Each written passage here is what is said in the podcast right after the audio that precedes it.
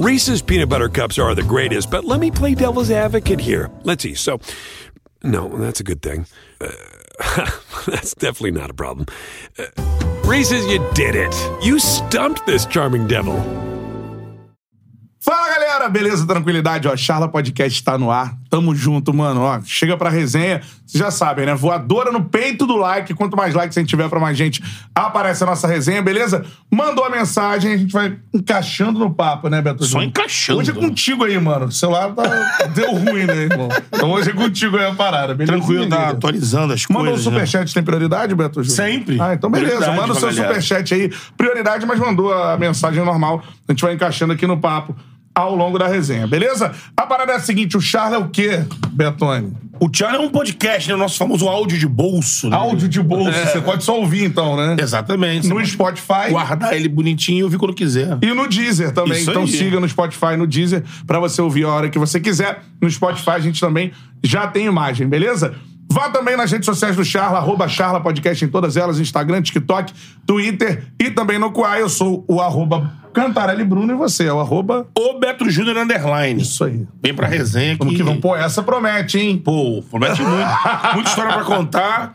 É, vem do mesmo lugar que a gente veio, né? Que é do rádio. Você continua no rádio e eu voltei pro rádio também. É. Que é o. Acho que a grande escola, a gente debateu isso aqui há pouco tempo. A grande escola da comunicação é o rádio. Verdade. E derrubou barreiras aí, atrás de barreiras, paradigmas. Vai de uma Copa do Mundo pra outra. Exatamente, fazendo história, né? Fazendo história. Palmas pra cara. Uma mina que tá quebrando barreiras, como disse o Beto Júnior, né? É, renovando a forma de se comunicar. E, cara, tá mandando bem demais. Deu show na Copa do Mundo e vem mais uma Copa do Mundo aí pra ela dar outro show, cara. Exatamente. Palmas pra Ana Thaís Matos do Charla Podcast. Bora, bem-vinda. Quanto vocês receberam pra falar isso sobre mim? Cara, acho que nem minha mãe falaria isso, brincando. Verdade, né? É verdade, pô. Gente, obrigada pela oportunidade. Pô, vocês sabem que eu acompanho vocês, né? Gosto Sim. muito do trabalho de vocês. É, estava com a expectativa de vir aqui. que bom que deu certo. Perto aí de mais uma Copa do Mundo. É.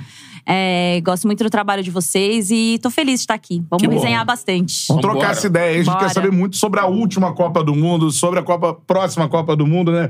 Tem muita coisa pra você falar, porque, mano, principalmente ele estava, cara, com um galvão na É. É, transmissão. Last assim. Dance do Galvão, né? Sim. pô? É, eu- a gente viu a sua emoção ali na última transmissão dele na final da Copa, É. foi sensacional, Foi. assim. Vamos começar um pouco mais de trás, assim, Ana. Quando você decidiu, pô, você é jornalista esportivo? Cara, eu não tenho muito essa conta na minha cabeça, né? Eu entrei na faculdade um pouco mais velha é, em relação aos meus colegas, né? Galera de 17, 18 anos, eu entrei com quase 24. E aí eu já trabalhava em outra área, já morava sozinha, já era, né, já tinha minha vida. E se pagava muito pouco nos estágios de jornalismo, né? Muito pouco mesmo. Não tinha condições de eu sobreviver sendo estagiária de jornalismo. Mas eu acabei entrando, fui disputar os jogos universitários pela minha faculdade, que eu fui bolsista da, da PUC São Paulo, né? Fui disputar os jogos universitários pela PUC e me aproximei da galera do esporte. E aí todo mundo falava, cara, você gosta de futebol, você, você manja, você tem que trabalhar com esporte, você tem que trabalhar com esporte. Quando eu entrei na faculdade, eu tinha muito claro pra mim que eu iria pra três áreas: política, é, cultura ou esporte. ah, ainda tinha essa. É, exatamente. Falei, o que aparecer primeiro, eu vou. Aí eu comecei a fazer alguns freelas no segundo ano da faculdade, né? No primeiro eu ainda continuei trabalhando em outra área. E aí eu fui, juntei uma grana, passei uns dois anos juntando dinheiro pra eu poder pedir demissão e conseguir me manter ali um pouco durante a faculdade. E aí, em 2009, eu comecei a estagiar, fazer alguns freelas de jornal, no jornalismo esportivo. E aí, nunca mais eu saí. Em 2009, eu peço demissão do meu trabalho, CLT, cabelinho bonitinho, pia, tal, que era uma- um escritório de arquitetura. E fui trabalhar no Jornal Caramba, Lance. escritório de arquitetura, Sim. cara. Eu trabalhei três anos e meio no escritório de arquitetura Ah. e mais três anos numa, numa rede de lojas, assim, de, de investimentos. Eu trabalhava no escritório. Então, Mas por que essa mudança na vida, assim? Era uma parada que você tinha um sonho? O que que era? Não, assim? porque assim, primeiro, eu, eu, eu fui morar sozinha com 16 para 17 anos, depois da Copa do Mundo de 2002, né? Uhum. Eu venho de uma família muito simples, eu já, eu já falei isso algumas vezes, eu venho de uma família muito humilde, muito simples mesmo, mãe, mãe solo e tal. E eu precisava trabalhar. Eu jogava futebol, joguei futebol dos 9 aos 17, 18 anos. Só que, meu, se o futebol feminino hoje tem dificuldades, lá atrás era pior, né? Exatamente. Mas curioso que várias meninas daquela época performaram e continuaram jogando e deu super certo pra várias. E aí, quando eu tava naquela dúvida em 2002 se eu ia continuar tentando ser jogadora, se eu ia estudar, se eu ia trabalhar, eu precisava de dinheiro, minha família tava com muita dificuldade financeira, minha irmã tava doente. E aí eu falei, eu preciso fazer alguma coisa. Quando o Brasil é campeão em 2002, eu falei, eu quero ir lá, eu quero ser a Fátima Bernardes, eu quero ir lá no avião com os jogadores, eu quero ver a volta olímpica deles, eu quero ir atrás. Aham. E aí eu naquela emoção, naquele boom de situações em casa, mais aquela acompanhar aquela Copa da forma como eu acompanhei, jogando futebol. Falei, eu preciso viver essa história, eu preciso ir atrás disso. E aí eu volto, morava em Itanhaém, que é o litoral de São Paulo. Eu volto pra cidade, pra capital. Ah, sim. É, e aí Então eu você fui- nasce na capital. eu sou da capital. Eu Aham. nasci na capital. Aos oito anos eu fui pro litoral e depois voltei. Voltou. E aí eu comecei a trabalhar em outras áreas, porque eu não tinha grana pra pagar a faculdade. Eu morava na casa de uma amiga. É, Caramba. é, não tinha, assim, era survivor mesmo, assim, sobrevivência. Eu ganhava pouco. E aí eu comecei a trabalhar. Falei, meu, enquanto eu estiver trabalhando, eu vou me sustentando assim. E aí eu só entro na faculdade muito tempo depois, porque eu, eu queria entrar numa faculdade pública, porque eu não tinha como pagar uma faculdade particular.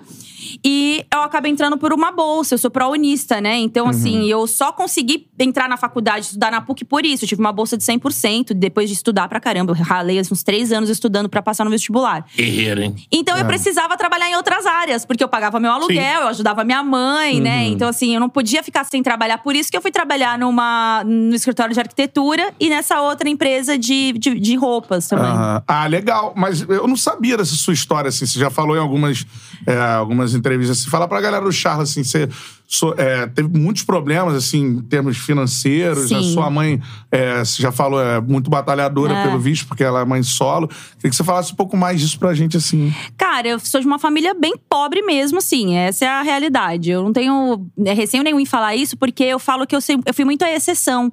Eu não era a regra, né? Quando você mora numa Caramba. periferia é, e de uma, de uma comunidade muito pobre, assim, eu morava num lugar que a rua era de terra. Minha casa, eu, eu- eu morava numa casa de dois cômodos e um dos cômodos era chão de terra. Caramba. É, assim, minha, a gente foi uma família muito guerreira. Minha mãe, meu, meu pai era vivo, mas eles eram separados.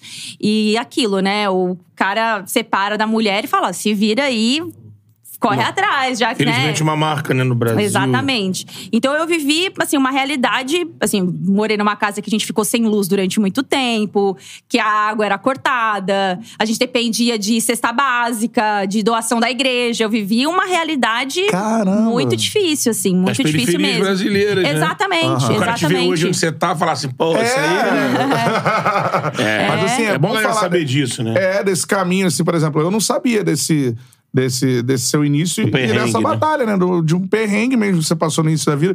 E são poucas pessoas ali, Sim. óbvio, pelo acesso hoje que você tem a educação tudo mais, que conseguem meio que furar essa bolha como você fez, né? Sim. Não é uma parada fácil, assim. Cara, eu sempre fui muito muito à frente, assim, é, na- nas situações, assim. Porque como eu era quinta, nós somos em seis filhos em casa, cinco mulheres e um homem. E eu sou a quinta, né? Assim, eu era a segunda, Quase a mas caçula, quase é. a caçula, exatamente. Eu reinei como caçula durante cinco anos, até a intrometida da minha irmã aparecer. e é, quando você é, uma família grande, é, minha mãe trabalhava fora, então assim, você fica muito à mercê das situações que a sua casa te envolve, te, te, te dá, né? Te É, proporciona. Exatamente. E nessa separação dos meus pais, parte dos meus irmãos ficaram, ficou com meu pai, né? E parte com a minha mãe. Depois a gente inverteu e tal. É, Só que a minha mãe, ela trabalhava… Quando a gente se mudou pra Itanhaém, por quê? O que acontece? A, a- a- tava crescendo muito a criminalidade em São Paulo no final dos anos 80, começo dos anos 90. E minha mãe tava muito preocupada com isso. Porque a gente morava numa região muito periférica em São Paulo. E a gente tinha umas outras, uns outros problemas. A minha mãe trabalhava, minha mãe era faxineira, né? E assim, como que você vai sustentar meninas morando em São Paulo, pagando aluguel? E o meu pai tinha esse terreno em Itanhaém que ele tinha construído um cômodo. Porque ele tinha ganhado terreno e tal, e tinha esse um cômodo lá. E a gente já tinha ido pra lá algumas vezes, e eu peguei e falei pra minha mãe: falei, mãe, a casa não tem ninguém morando. Eu com oito anos. É como que entra isso na cabeça de uma menina É, de oito é. anos? Eu vendo o desespero da minha mãe. A gente morava é, em São Paulo, eu não sei como é que é aqui no Rio, mas em São Paulo a gente chama de pensão. Era, moravam várias famílias dentro de uma casa. Sim. Ah, Aí você sim. alugava um quarto e morava nesse quarto. Então, assim, morava eu, minha mãe, minha mãe com um bebezinho, que é a minha irmã mais nova, né? Caramba. Minha irmã mais velha. E aí eu cheguei na minha mãe e falei, mãe, vamos pra Itanhaém, cara. Lá tem uma casa que tem um cômodo construído, vamos embora pra lá. E minha mãe relutou muito, porque ir pra Itanhaém era dar o braço torcer pro meu pai. Aham. Pô, mas a casa do seu pai, não sei o quê. Eu falei, não, vamos embora, vamos pra lá. E a gente foi. E aí, quando você quando a gente che- chega em Itanhaém pra morar, nesse lugar muito. É, uma cidade que estava em desenvolvimento, foi quando eles estavam duplicando a, a avenida a- que leva pra Itanhaém, né? É, aí a minha gente foi, e o que acontece? A minha mãe ia trabalhar em São Paulo de segunda a sexta, Aham. e a gente ficava em casa sozinha. Eu e minhas irmãs, a gente ficava em casa sozinha.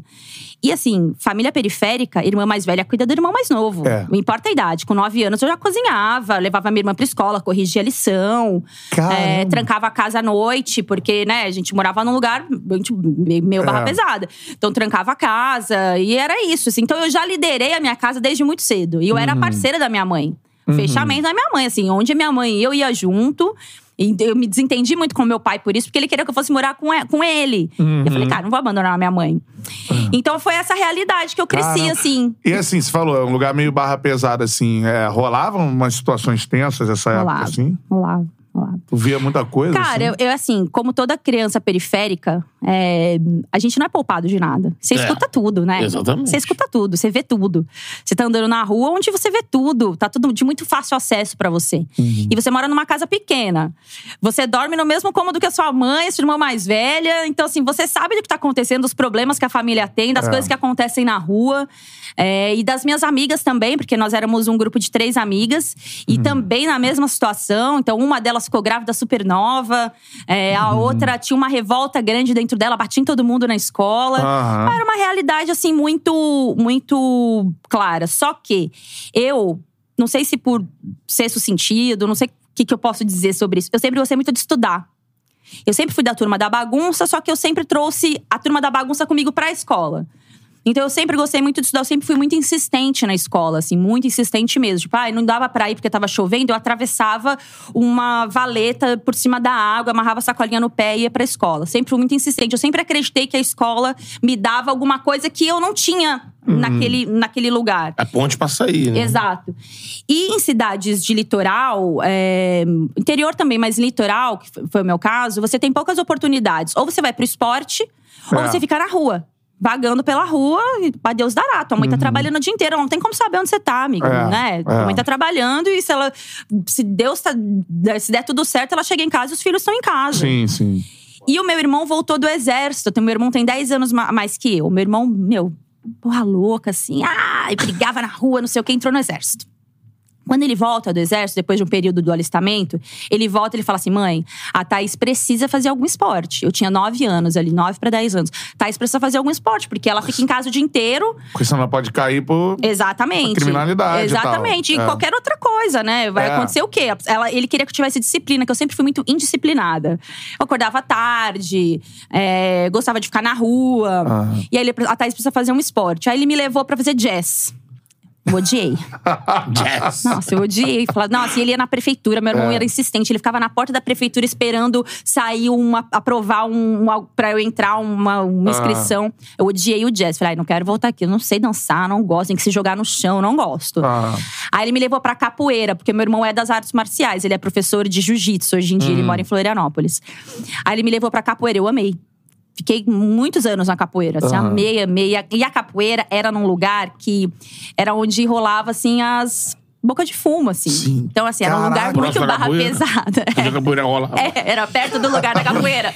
E a minha mãe ficava louca. Ela falava, meu Deus, como que eu vou fazer com a Thaís? E eu sempre fui muito malandra, assim, muito de sobreviver. Eu ia de bicicleta, ia pra capoeira, voltava, eu esperava meu irmão, voltava com ele. Só que na rua da minha casa tinha um campinho de terra. Uma família que morava em frente à minha casa, a moça foi jogadora de vôlei e tal, e eles se mudaram pra lá e construíram esse campinho de terra. E aí eles montaram um time pra criança, o campinho pra criançada jogar futebol, jogar Aham. vôlei. Só que só tinham três meninas, eu e as minhas duas amigas. E aí a gente começou a reunir as meninas pra montar um time. A gente fez um Caramba. amistoso contra os meninos pra poder usar o horário deles do futebol. e é ali que eu começo a jogar futebol, com 9 pra 10 anos. E aí eu fiquei religiosamente só no futebol. Aham. Eu fui pra outros esportes, eu joguei vôlei, joguei basquete, mas eu fiquei mesmo no Futebol futebol, mesmo. Dos 9 aos 17, aos 17. Aí eu fui pro futsal. Aham. É, eu entrei tarde na escolinha até, né? Porque era muito caro. Eu lembro até hoje que era 58 reais a inscrição da escolinha e eu não, não tinha como pagar. Pô, E eu, tipo, sensacional. Eu não sabia dessa história de- É. de, batalha da, da Ana. Eu acho muito legal você falar assim, porque a galera tem essa visão, né? Quando você. Pô, Globo, cara, ligou a TV, Elite. você tá lá. Elite. Elite. É, uma pessoa, né, tá num, num, né, num outro patamar de muitas coisas da vida, assim. É. E não, a galera não acompanha essa, né, off Globo, assim, né? Essa coisa até chegar lá, esse, esse Não, trajeto. E Fala. outra, quem, quem tá com a gente aqui no, no Charla ouvindo esse início da, da Ana fazendo esse resumo da vida dela, do que foi, a trajetória e tal, entende muito bem a comentarista Ana. É, isso. Que você que acompanha a Ana Thaís Matos desde que ela começou, na, principalmente na televisão, você, é uma- como comentarista, você é aguerrida, você não. Tipo, quant- quantas vezes a gente já viu a Ana numa Nos mesa. embates, né? E numa fina. E se às vezes, pô, às vezes a gente que, sabe, veio do rádio, chega na televisão, te bota numa mesa com os grandões. sabe? Pô, você vai pra dentro, fala, argumenta com seus argumentos, mas não, não, sabe, não baixa a cabeça, ou então concorda porque, ah, não vou bater de frente. Então, é a formação É. da tua vida, lógico, tem o que é teu, Sim. tanto que você citou aqui, pô, eu sempre fui assim, assado, mesmo na dificuldade toda, você já tinha lance de estudar, a sua determinação, mas o meio da tua vida te formou essa comentarista que você é. É isso. assim, dá pra entender a profissional que Personalidade, você né? é, exatamente. Perfeito, é isso. E acho que é a grande dificuldade que eu tenho de mostrar isso pras pessoas. Porque as pessoas elas só olham o que eu tô fazendo ali nos 90 minutos. Então, assim, e ah, o que a gente é, né? Por que, que eu falo que é importante esse momento que a gente vive das mulheres no jornalismo esportivo? Não é só, ai, nossa, tá lá, porque quer lacrar. Não. É porque a gente tem uma forma de enxergar o mundo que nos trouxe até aqui. E é essa forma de enxergar o mundo que faz com que a gente acrescente um ponto de vista diferente pro futebol. E não é pra gente fazer como faz outro. Ai, não, uma vez um, um cara mandou uma mensagem assim pra mim. Ai, por que, que você não copia esses comentaristas e faz o que eles fazem? Eu falei, cara, eu adoro esses caras. Só que eles têm uma forma de enxergar o mundo e eu tenho a minha forma de enxergar o mundo. E a minha forma de enxergar futebol. E você não precisa concordar com ela. Eu só preciso existir, eu só preciso ser ouvida, né? Eu acho que eu não preciso copiar o que alguém faz. Claro que a gente traz as muitas referências. Mas é porque as, por que, que é importante as mulheres nesse momento no jornalismo esportivo? Porque a gente vem de um outro lugar. A gente vem de uma outra construção de vida e por isso que a gente acrescenta numa outra forma. Então, assim, você tem espaço para comentarista mais técnico, o cara que é o mais boleiro, que eu acho incrível. Você tem pra esse cara que fala mais o conceito social. Você tem a nossa visão, que você fala de um outro lugar, de um outro contexto. Eu acho que todas essas somam pra você entregar o melhor pro cara que tá assistindo o futebol. Porque o cara consumidor de futebol, ele não assiste só o jogo. Ele acompanha o noticiário, ele acompanha tudo que se fala do time dele. Então, assim, ele precisa saber também que existe algo além do que o time dele ganhou, porque o time dele perdeu. Por isso que eu, eu acho que essa vibe que a gente vive nesse momento das mulheres é importante pra isso também. Não, importantíssimo, Com né? certeza, Com com certeza. Like na live aí, os superchats já estão chegando. muito a gente hater tem aí? essa- Ali o superchat. Você tá ligado, né? Mas, É, mas tem muita gente elogiando. Falei muita. bem, falei mal, né? Como é que diz? É, dislike também, engajamento. Mas a parada, a Tem parada é a seguinte. Quer que lê o superchat? Vai. Tem aqui, já que, Manda. pô, é bacana demais, que é a Vivian. Ela mandou aqui, ó, pô, Ana, curto muito seu trabalho. Ah, legal. É muito importante ter você num lugar de tanto destaque. Força que você continue nessa, nessa trajetória show. Valeu, Ana. Valeu, Vivian. Vivian, isso aí. Isso, show pra de bola. Ana. Boa. É um wide. E também tem mais um aqui. eu- Daqui a pouco eu, li- eu mando isso aqui. Esse aqui só mandou a grana. Boa! que é importante também. Gostamos. É o Hugo, mas daqui a pouco deve escrever. Valeu, geralmente, geralmente a galera se enrola, aí manda um dinheiro É, aí. depois ele escreve, É, daqui a é. pouco vem a mensagem do Hugo. É isso aí, ó. Like na live. Quanto mais likes a gente tiver, pra mais gente aparece a nossa resenha. Vamos Mas subir você o like perguntou aí, uma parada é, eu- dentro do que a gente tava tratando ali. É, você pergunta, tem muito hater aí? E, pô, muita gente, gente que trabalha com comunicação, é, eu falo até, né, por mim também, assim.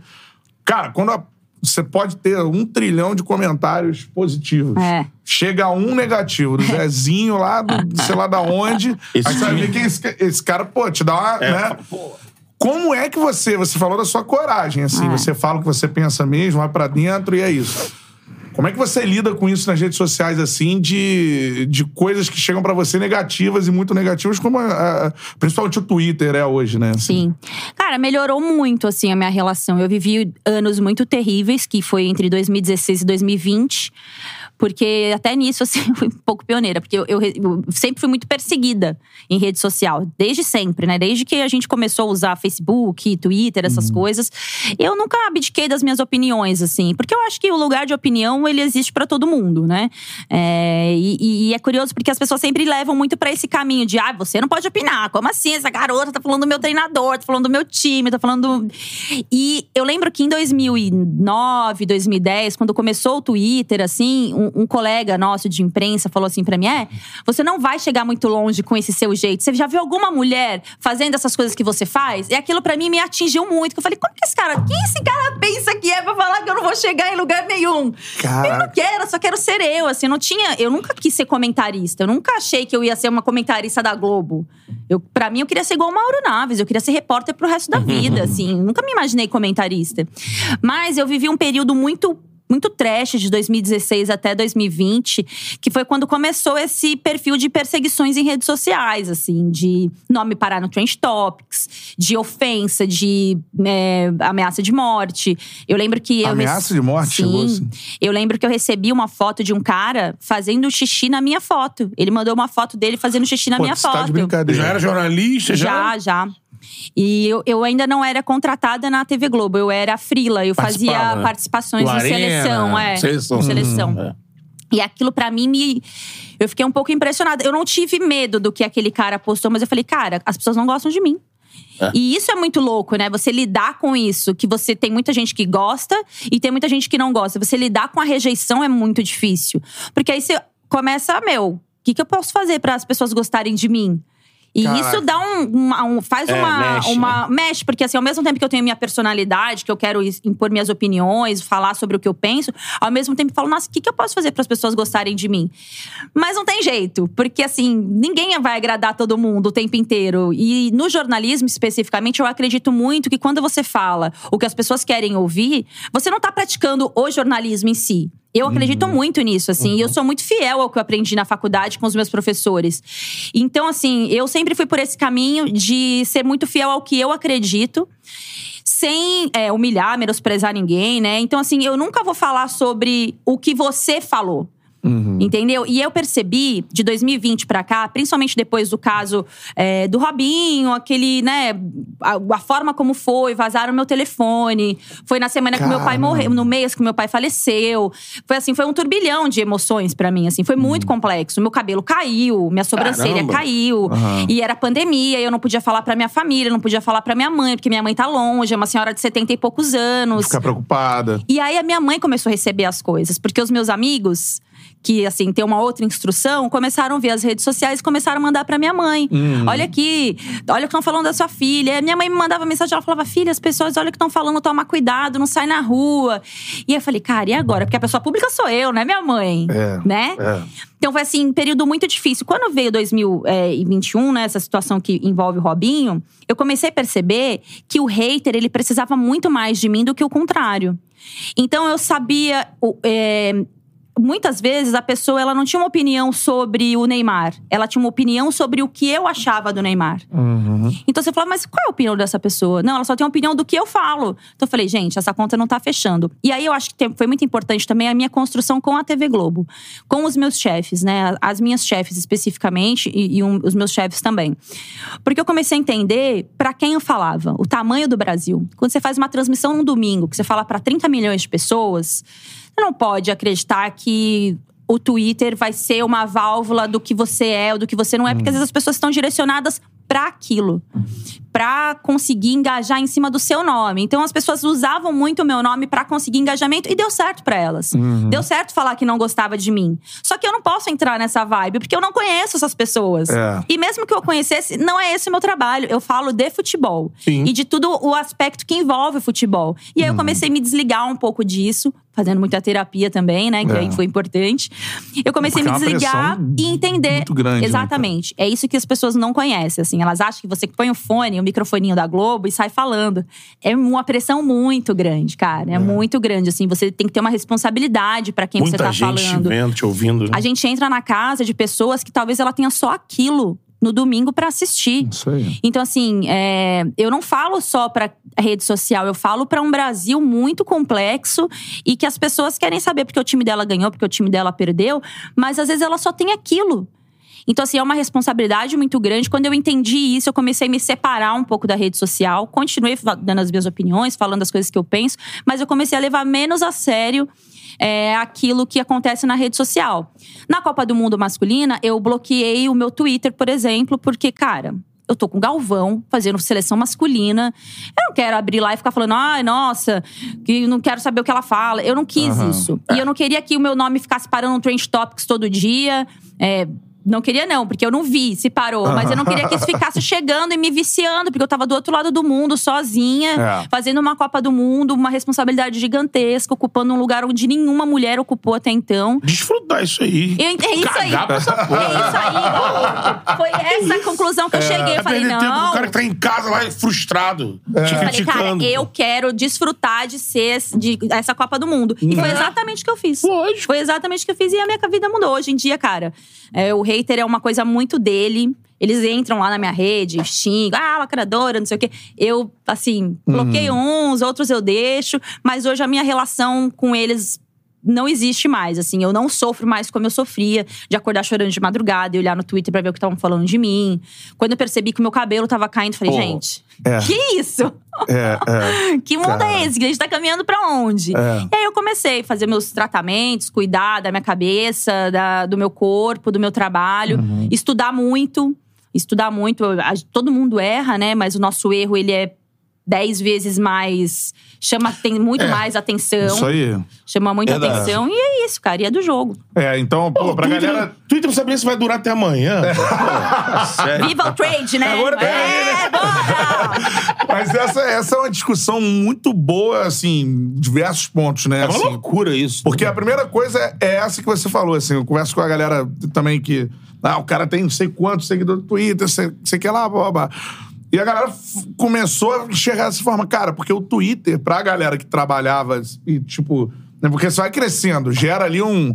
Pô, cara, eu tô sendo relevante e tudo mais. Você cria uma comunidade ali que Aí você- daqui a pouco Não, e você gera tá... um ego, né? Você fala, Um cara, eu ego. preciso continuar sendo aceito nessa comunidade que gosta de mim. É isso, preciso cada vez mais ter seguidores e tudo mais. É. Aí daqui a pouco, cara, você começa a. Quando você tem alguma coisa que você tem um hate, aí pra você sair dessa deprê e tal, você tem que pensar, cara, isso aqui é um, é um pequeno. É. Grupo É, um de extrato. pessoas. Um extrato pequeno de pessoas. Não é um mundo. O mundo não é, É. isso aqui, né? Então, assim. Tu vai entrar num Black Mirror da vida, É. aquela série lá. E, e outra coisa pra loucura. galera entender também, a galera que tá, tá assistindo e tudo mais, assim, mano, você pode ter a opinião que você quiser sobre as Claro. coisas. É. Agora, você ir pra. Você. Imagina se não tivesse rede social. Você ligar pra casa de alguém pra ofender essa pessoa do nada, assim. É. Ah, não gosto do Betão. Vou ligar pro Betão. Vai levar um Betão, é, pô, pelo amor de Deus, assim, por que que você faz isso? A minha assim? casa tem Bina. Eu vou É. olhar ali antes. Ali, O problema tá mais em você. Bina é muito cara raiz, é cara. Bina, o que é Bina. É O que é raiz. Bina, né? Bina é muito raiz. É coisa de playboy, Bina, tá? É coisa de playboy. A molecada não sabe o que é Bina. Não, não é coisa de, play- de playboy, de Bina. Só rico tinha Bina, Bina, tá? né? Que aí, sabe o que era? Telefone fixo, né? Não existia display, né? Telinha. Aí tocou. Na, É. Você não sabe quem tá lá, É, mas na, no, no, com Bina. Ia Isso. ter um telefonezinho. Você ia vir, "Ih, fulano tá me ligando e tal. Isso, logo ali depois Jesus Cristo. Aí depois veio Bina, surgiu. Época. aí. Homem da caverna. Bina. Egito Antigo, Bina. Eu garanto que você, que, que, que, que mala, que critica a Ana, É, pensa- teria orgulho se tivesse a irmã como a Ana. Mandou bem demais. Boa, garoto. Meu irmão, meu irmão, meu irmão tem orgulho. Temos pensamentos completamente distintos, eu e meu irmão. Gente, meu irmão, racionário. tem nada é, morre de orgulho, morre de orgulho. Jiu-jiteiro, você já deu. Jiu-jiteiro, mora em. Florianópolis. Militar. Jiu-jiteiro, ex-militar.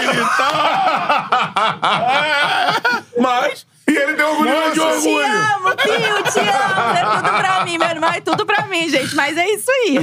Like na live aí, mano. Vamos trocar ideia. Na moral, você, na moral, pensa antes de insultar alguém, porque, pô, mano, É. não tem Às nexo vezes a isso. pessoa quer também, né? Ela quer ser essa É. pessoa ruim também, né? Pode ter Beleza. mais nela que tá o problema, né? Exato. Em quem ela tá insultando, É. né? assim. Ó, mais Vai. um superchat aqui, ó. Superchat, vai, Primeiro vai. que o Hugo mandou mais dinheiro sem mandar pergunta. Boa, Hugo, Hugo, gostou. continua assim. Manda pergunta Gente, eu tô mesmo, mas continua assim. superchat.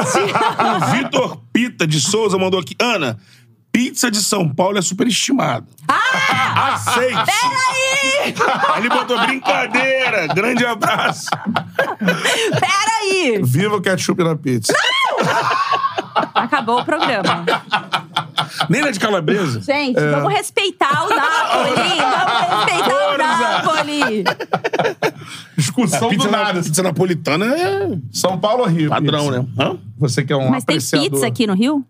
Tem aqui, a forneria original, a melhor que você pode. Que já está em São Paulo. Está em São Paulo Tem também. mesmo. Não, e- E Bibi tá bombando lá a pizza. Não, inclusive, hum, tá de acordo. Né? Tá, tá no padrão. Ih, vou no padrão, né? Bastidores. Antes de ir pra lá, os caras fizeram um estudo. São Claro. Paulo tem que, ó, É. entender, pô, São Paulo, o mercado da pizza é um negócio. É. O paulista, ele é tem um Não, padrão, qualquer né? esquina você come uma pizza ok pra boa em São Paulo. Então é aí realmente. É, É, os isso caras é foram pra lá e... Não só pizza, pô, restaurantes de São Não, Paulo são é. muito melhores que os do Rio, né? amigo. Isso tem É um. verdade. Não, mas isso mudou pra Acho que mim. quantidade, cara. eu acho. É, não, de melhor, mas isso. quantidade. né? quantidade. Ah, não. não, isso é uma afronta. Ah, mas, Ô, Lobato, você não falou que eles são legais? Nossa, cara. mas aqui, cheeseburger você usa. né? isso aqui é pior do que me chamar de lacradora. Eu volto. Vai lá, Betão, daqui a pouquinho mais superchat. Vai mandando superchat que entra. vamos subir no like no aí, galera. beleza? Like na live. Mandou os comentários. Valendo os comentários aí também da galera que não Sim. mandou superchat aí pra galera também entrar no, entrar no papo. Eu tinha separado um aqui, daqui a pouco eu vou recuperar. É. E hoje, como é ser assim, é, na Copa do Mundo ali, ser a primeira mulher que comenta na equipe principal da Globo a Copa do Mundo, Jogos do Brasil tudo mais. Como é que é isso pra você? O que que significa, assim? Cara, foi assim uma. Eu sempre. Seleção brasileira é o assunto que eu mais gosto do futebol. Assim, eu ficaria horas falando da seleção brasileira. Eu amo a seleção. É, e por isso mesmo eu tenho, eu, tenho, eu tenho tanto amor pela seleção, muito parecido com aquela o torcedor de clube, assim, sabe? Assim, eu fico com raiva das coisas que acontecem. Sabe aquela mesmo? raiva que o torcedor tem do clube? Eu fico às vezes com raiva das coisas que acontecem. Então, assim, às vezes eu tenho até que dosar um pouco isso, porque eu tô falando de seleção brasileira, né? Que é um carinho do brasileiro, né? O brasileiro gosta da seleção. Mas eu sempre quis fazer a seleção brasileira. Por isso que eu falava que eu queria ser igual ao Mauro Naves, que o Mauro sempre fez a seleção e eu queria ser igual a ele, né? E quando a minha chefe veio me avisar que eu iria à Copa, ela falou assim: olha, ela me chamou pra dar um esporro de uma coisa que eu tinha feito errada. Joana, te amo. Acontece. Ela veio me dar um esporro. Aí ela falou assim: por que, que eu tô te dando esse esporro? Por quê? Mentira, ela não falou essa palavra porque a minha chefe é chique, ela não fala essas coisas. Ela falou assim: por que, que eu tô te falando isso? Porque eu quero te levar pra Copa. Eu desmoronei, né? Eu desmoronei porque a Rússia, eu não fui à Rússia. E eu era uma, uma das principais repórteres da Rádio Globo em São Paulo. A rádio optou por não fazer uma grande cobertura e mandou só um repórter que ele foi meio que no cavalo louco lá, sem credencial e tal. E aí o meu chefe na rádio falou: olha, a gente optou por não te mandar porque eu acho que você vai render mais aqui do que ficar lá sem credencial e tal. Discordo, mas tudo bem. E aquilo foi um choque pra mim. Eu falei, cara, eu trabalhei tanto, eu tinha feito o Rio 2016, tinha feito a Copa de 2014. Eu queria estar na Copa. Só que aí eu fui trabalhar no. Eu fui é, fazer um freela pro é, Troca de Passes, que era o Troca da Copa. Que era eu, grafite, primeira experiência do grafite né, na- no Sport TV, o Vilani e o Thiago Maranhão Ah, legal. que era uma bancada e foi um programa que foi um sucesso, porque realmente era muito diferente o que a Uhum. gente fazia ali, né? O troca de passes já existia, mas a gente trouxe ali o grafite, analisando os jogos, é aquela. Na época fez um barulho do caramba, essa do análise do, caramba. do grafite no telão. Exato. Né? É. Então a gente tinha o Vilani, que é um cara da resenha É. também. Eu trazia um pouco mais esse contexto da análise social do futebol. O Maranhão, que é um geni era Aham. genial apresentando. Então, ali começou a se formar o perfil da comentarista. Uhum. E aí eu lembro que no segundo ou no terceiro dia do Troca de Passes, eu era funcionária da rádio ainda, não era funcionária do Sport TV.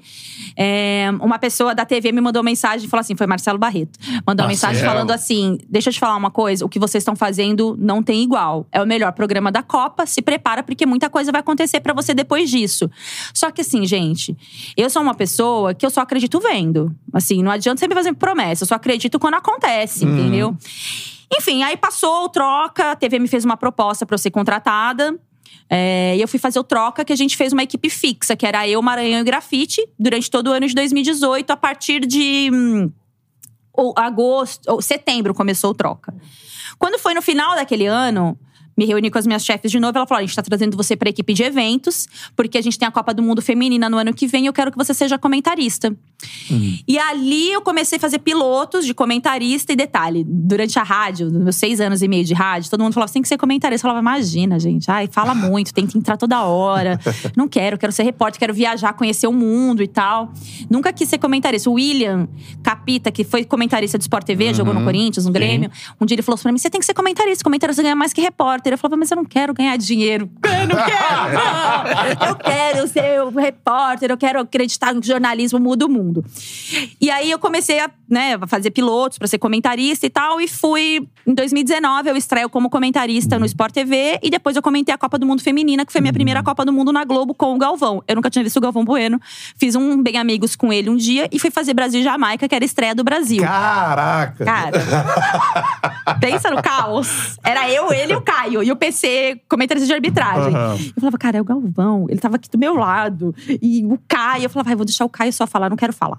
Porque, não, vai que ele pergunta alguma coisa pra mim. Primeira coisa dessas jogadoras do ônibus. Ana Thaís, vamos falar das jogadoras, não sei o quê. Eu falava, cara, eu sou comentarista, eu tenho que falar. Porra. então, foi, foi essa experiência muito especial que a gente teve da Copa de Ah. 2019. E aí vamos né, caminhar alguns anos pra chegar na Copa Masculina com o, no Catar. E aí, em maio, eu já sabia que eu ia à Copa. Mas eu não sabia muito bem que era a seleção brasileira. Passaram, passou um tempo, assim, uns dois, três meses. Me reuni de novo com a minha chefe. Eu fui bem zen, budista também, já feito uma cagada. E eu fui lá pra conversar sobre isso. Ela, deixa eu te falar, você vai comentar a seleção brasileira na Copa. Eu sabia que a empresa queria uma mulher nessa linha de frente.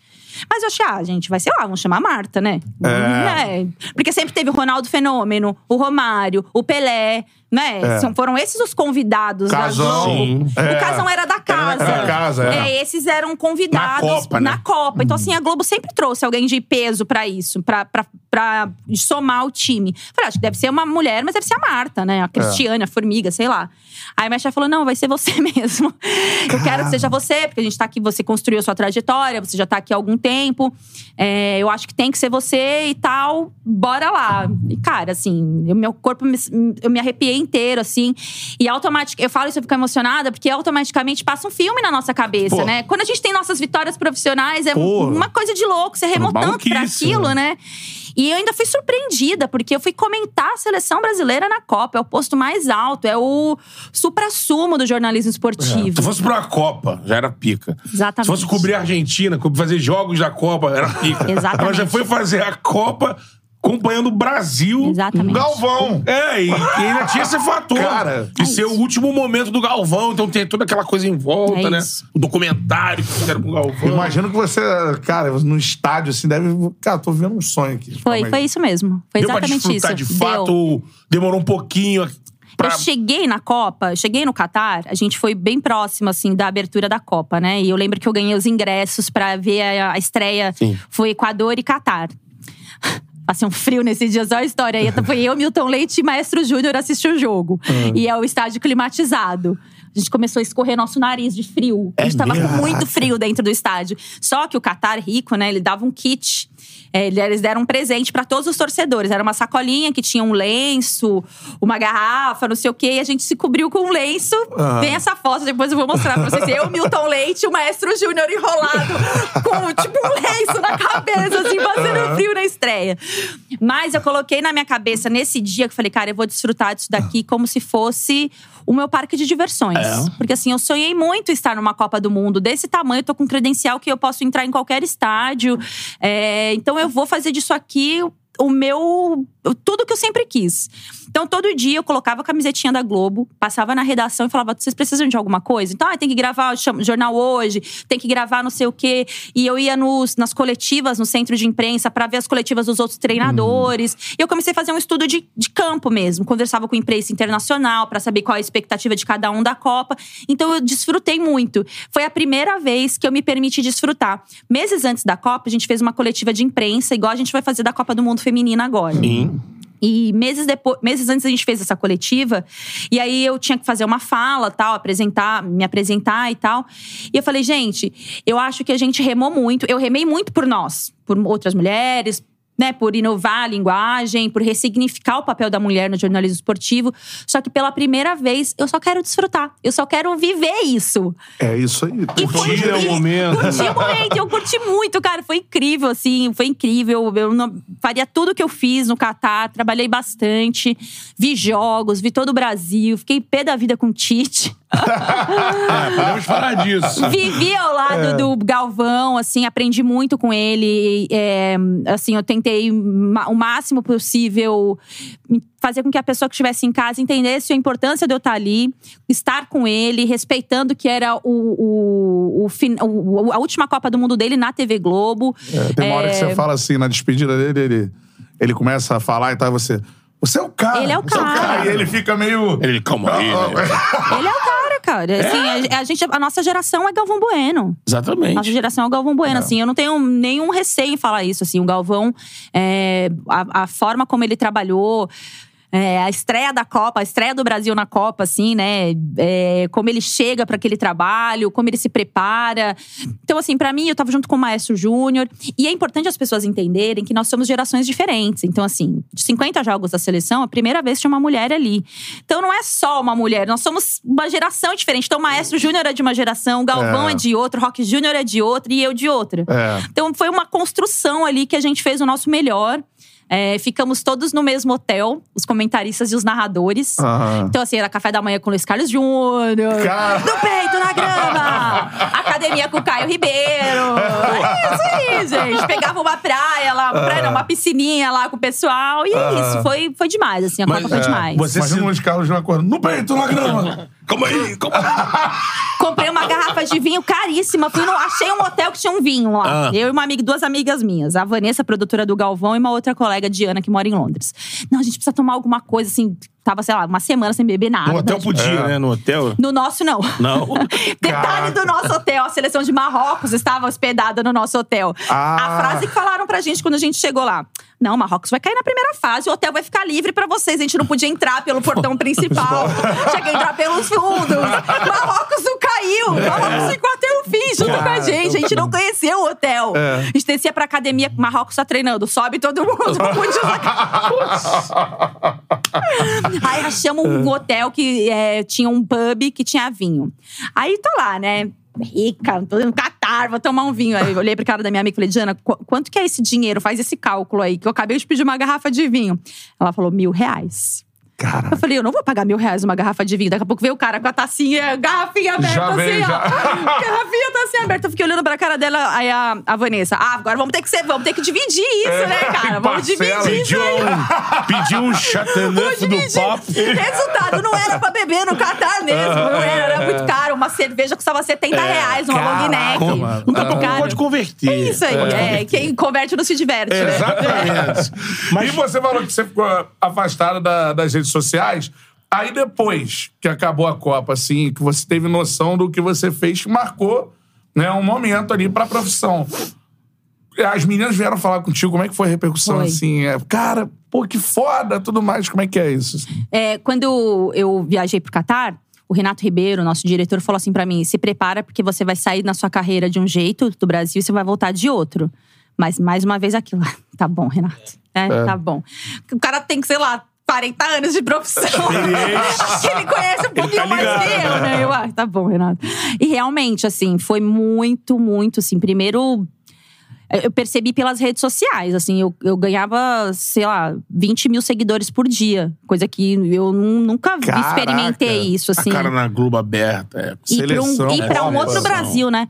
Ele Não é pro Brasil do futebol, que acompanha futebol brasileirão. É pra esse público e pra mais gente também, mais né? gente pro cara que só a acompanha a Copa. E aí, muitas mulheres que não acompanham futebol e foram acompanhar a Copa se deram conta que, cara, que legal ter uma mulher nesse, nesse lugar. E, meu, foi um assim, transformou minha vida mesmo. É, o Qatar né? mudou minha vida. Quando eu voltei, Antes e depois da Copa, assim. quando eu voltei, eu fui no Samba do Trabalhador, que é um lugar que eu vou muito, inclusive. Excelente, né? Você inclusive, gosta é. do samba. Eu- Segunda-feira. Eu nunca Segunda-feira. fui no samba trabalhador. Ah, Pô, por quê, cara? mas você gosta de samba? Ah, me amarro. Então tem No que ir. Assisão, né, vamos, pô? vamos combinar. Isso aí, vamos, vamos. combinar. O Boa. famoso Moa. É o É, Moa. mais A gente tinha prometido pra Fabi que a gente ia Fabi, ela. exatamente. É, e fui com o Fabi, inclusive, nesse dia. Fabi é com da- Fabi. é do... Esse Eu, bonde aí. Fabi, Ana Luísa Guimarães, apresentadora do, do jornalismo da Globo, nos Sim. encontramos ali. Flávio Oliveira, só, só, Flavinha. só, só as legais. eu tava vestida bem de patriota aquele dia, com uma camisa verde amarela. Reese's peanut butter cups are the greatest, but let me play devil's advocate here. Let's see. So, no, that's a good thing. Uh, that's definitely not a problem. Uh, Reese's, you did it. You stumped this charming devil.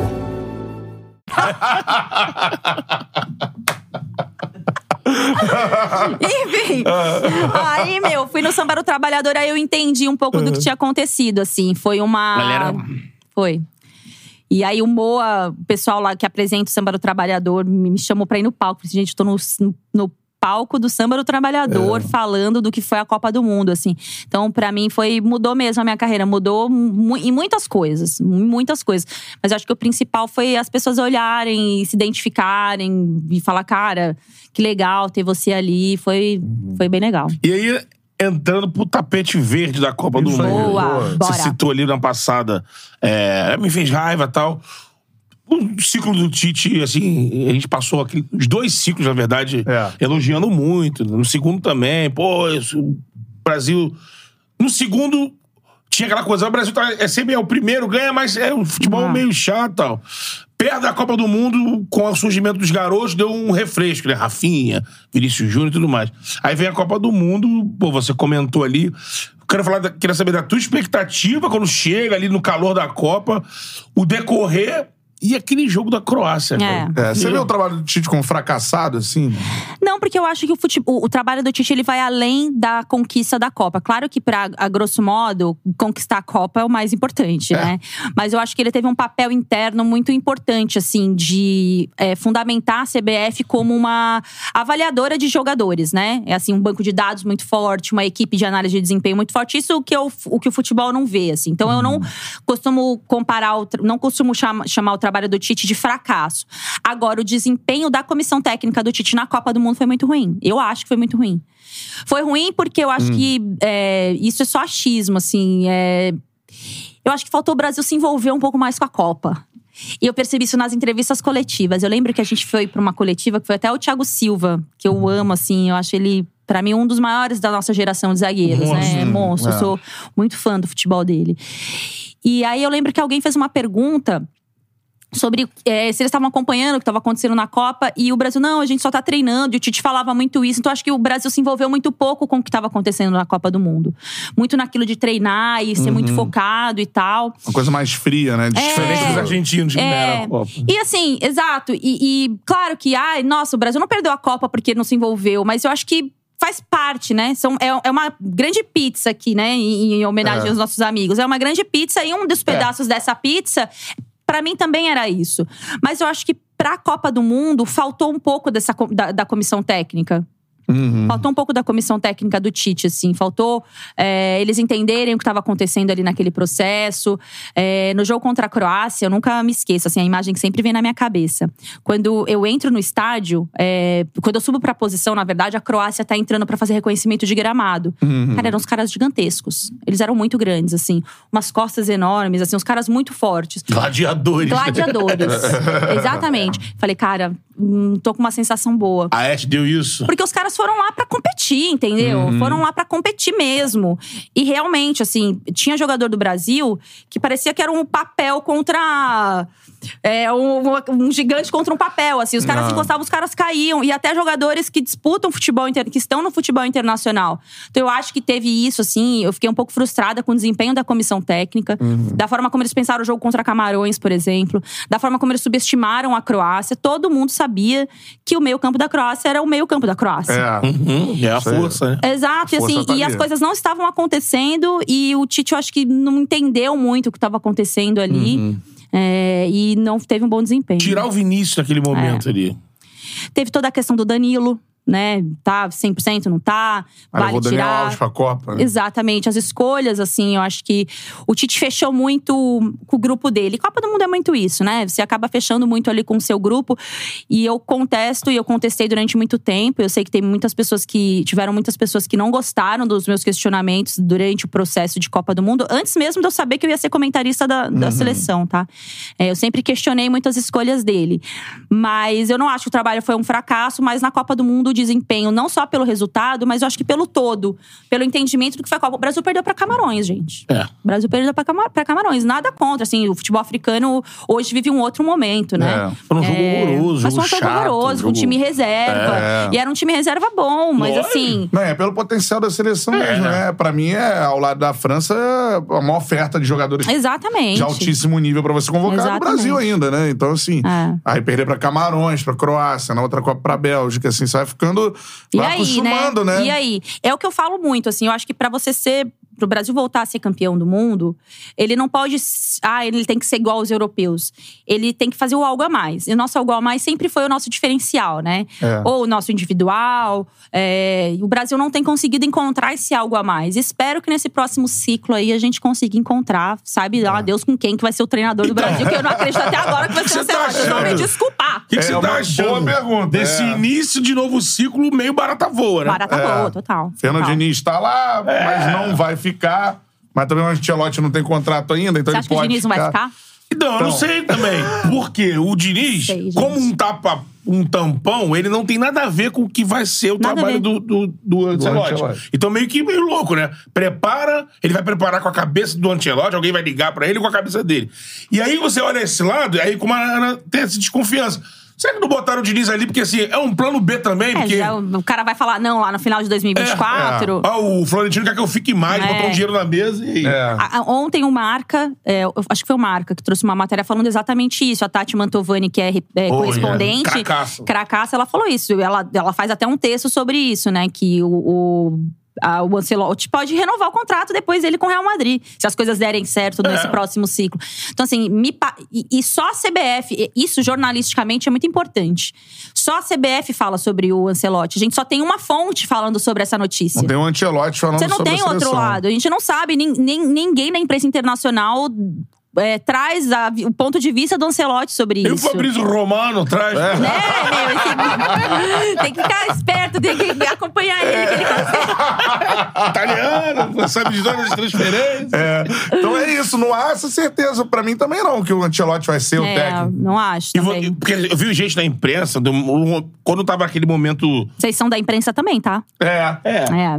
a gente é da imprensa alternativa. Vocês da imprensa, diria Marcelo Barreto. É, Marcelão que levantou essa, né? Vocês da Porque imprensa. assim, teve um. Quando tava o Ramon, eu confesso que eu achei uma várzea tirar o Ramon do Mundial, trazer E agora continua, né? Porque tira do clube pra. É, exatamente. Exatamente. Aí teve tinha uma galera que discutia, pô, isso é uma várzea. Ah. Isso é um desrespeito. Igual o Galvão mesmo se manifestou Uhum. pra caramba, né? É. E tinha o outro lado dizendo, ah, a seleção já botou Dunga, a seleção já botou outros, já teve.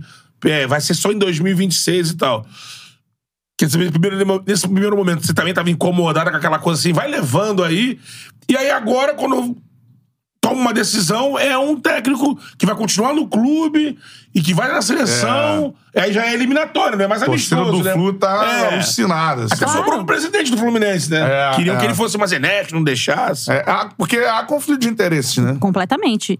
Na hora que o Ca- o Caê levou essa notícia no Seleção, a gente Uhum. estava ao vivo no Seleção essa semana.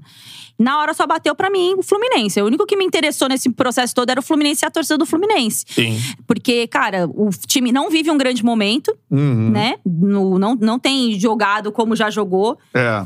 E aí você vai e divide o seu treinador com o, o- a seleção brasileira. É. E aí E a gente passou, né? E aí a gente passou muito tempo falando que o futebol precisava fech... o futebol precisava de tempo, precisava parar na data FIFA. Quando a gente para na data FIFA, que todo mundo fala: "Ah, o jogador não folga". Gente, joga folga geralmente duas vezes, duas, dois dias e treina nos outros sete ou nos Uhum. outros seis dias pra voltar para volta da data FIFA. O treinador não vai acompanhar o Fluminense nesse processo. E é o auxiliar dele, por mais que tenha um cronograma de treinos, mas é o cara, desculpa. Não é a mesma coisa, né? É. É. E até mesmo pra seleção brasileira. Porque, assim, o trabalho do. A não ser que agora seja assim: ah, entrega uma lista pro. pro pro Fernando, ele vai lá e lê a lista É. e junta aquela lista e treina. Porque assim, ele tem que olhar, observar, ele tem que Uhum. né, falar com seus auxiliares. Enfim, tem várias questões. Eu acho que esse negócio do Fluminense receber uma quantia em dinheiro É. pra compensar esse empréstimo do Diniz. Aí eu faço a pergunta. Ele pode desfalcar o Fluminense. E outra coisa, a outra pergunta que eu pode faço. desfalcar o adversário também. Exatamente, é. aí é a pergunta que eu faço. Se acontece algum problema com a arbitragem, Aham. com o Fluminense, nesse processo todo, quem é que vai. O Fluminense vai reclamar pra quem? Pra CBF, que ele acabou de emprestar o treinador? parceiro, né? Entendeu? Não entra na minha cabeça, gente. Sei lá. Eu respeito muito o Mário, é um presente que eu gosto bastante. É. É um presente jovem, com outra cabeça. Não que ser jovem faça você ter uma outra cabeça, Tem mas muito caso. isso, é, tem tem, cada jovem. jovem aí Cabeça te contar. trancada, É, é. É, Eu falei, eu gosto muito do trabalho dele, mas nessa não dá, assim. Eu não achei É. viável, não achei legal. Vou falar numa outra cabeça, vamos mudar o, o assunto, mas vamos falar do jogador da seleção. Quem? O Vini. Vini. né? Que eu acho legal. Você falou, cara, que você tem essa. É, esse aspecto, né? Essa característica de ser uma comentarista que também traz o social Sim. é, é, pro futebol. E a gente vê cada vez mais, a gente recebe muitos jogadores aqui e tudo mais, muitos caras legais no trato e tal, mas muitos que não, não têm essa preocupação toda com o social. É aquela Claro. coisa, treinar, ganhar o dinheiro, um abraço, né? que galera. Eu pesquei. Você você ligou, não? Não, não, tudo Depois bem, depois eu te falo. Seguinte, mas É é... que o Hugo mandou agora mensagem com, com pergunta. Ah, o Hugo mandou? A terceira agora com pergunta. Já, já. Mas o que o Vini tá fazendo é uma parada completamente fora da curva É. e de uma importância, de uma coragem gigantesca, assim, né? Assumir Gigantesco. essa bronca, né? E porque ele tá no centro do problema, né? É. Ele tá no centro da- das ações racistas que ele vem sofrendo de algum É. tempo e que aconteceu com outros jogadores, mas com ele tá sendo uma coisa assim muito fora da curva, É, muito é. fora da curva pra tudo, assim. Sim. É, desde o boneco pendurado na, no viaduto até o que acontece dentro do estádio. Isso aí. Rodízio de jogos, né? E assim, e eu achei muito cruel, inclusive, a CBF tratar esse amistoso lá na Espanha como um amistoso antirracista. Você não pega. Sei lá, você leva o, o- o- a, pessoa que sofre o racismo pra enfrentar o racismo. Hum, ali, entendeu? Enfrentar o racista. É. Não dá. Não, não existe isso, assim. É, Aí você- acontece o caso do- na entrada. como que aconteceu. o cara, né? Exatamente, assim. E, e outra, é, não dá pra você capitalizar o racismo, entendeu? Você tem Uhum. que enfrentar o racismo de uma outra forma. Não dá pra você capitalizar o racismo. E outra coisa, as pessoas falam muito assim, ah, mas tá lá a pessoa branca falando sobre o racismo. A gente tem que falar muito sobre isso, porque é muito culpa nossa. É, a gente é, inviabilizou essa discussão durante muitos anos, então é uma responsabilidade sim nossa. A gente tem que falar muito sobre o racismo também. E o negro, eu sempre falo isso com os meus amigos, que ele não é o sommelier de racismo, né? Ele não tá ali só pra. Ai, vamos chamar aquela jornalista pra falar de racismo porque ela é negra. Não, ele é uma jornalista que fala sobre inúmeras coisas e também sobre isso. Agora, no caso do Vinícius, e eu vejo muito Vinícius, é, Richarlison, tem uma, um, um pequeno grupo de jogadores que são muito bem assessorados. Assim, assessores mais jovens também, que perceberam que esses jogadores eles vão muito além do campo e bola.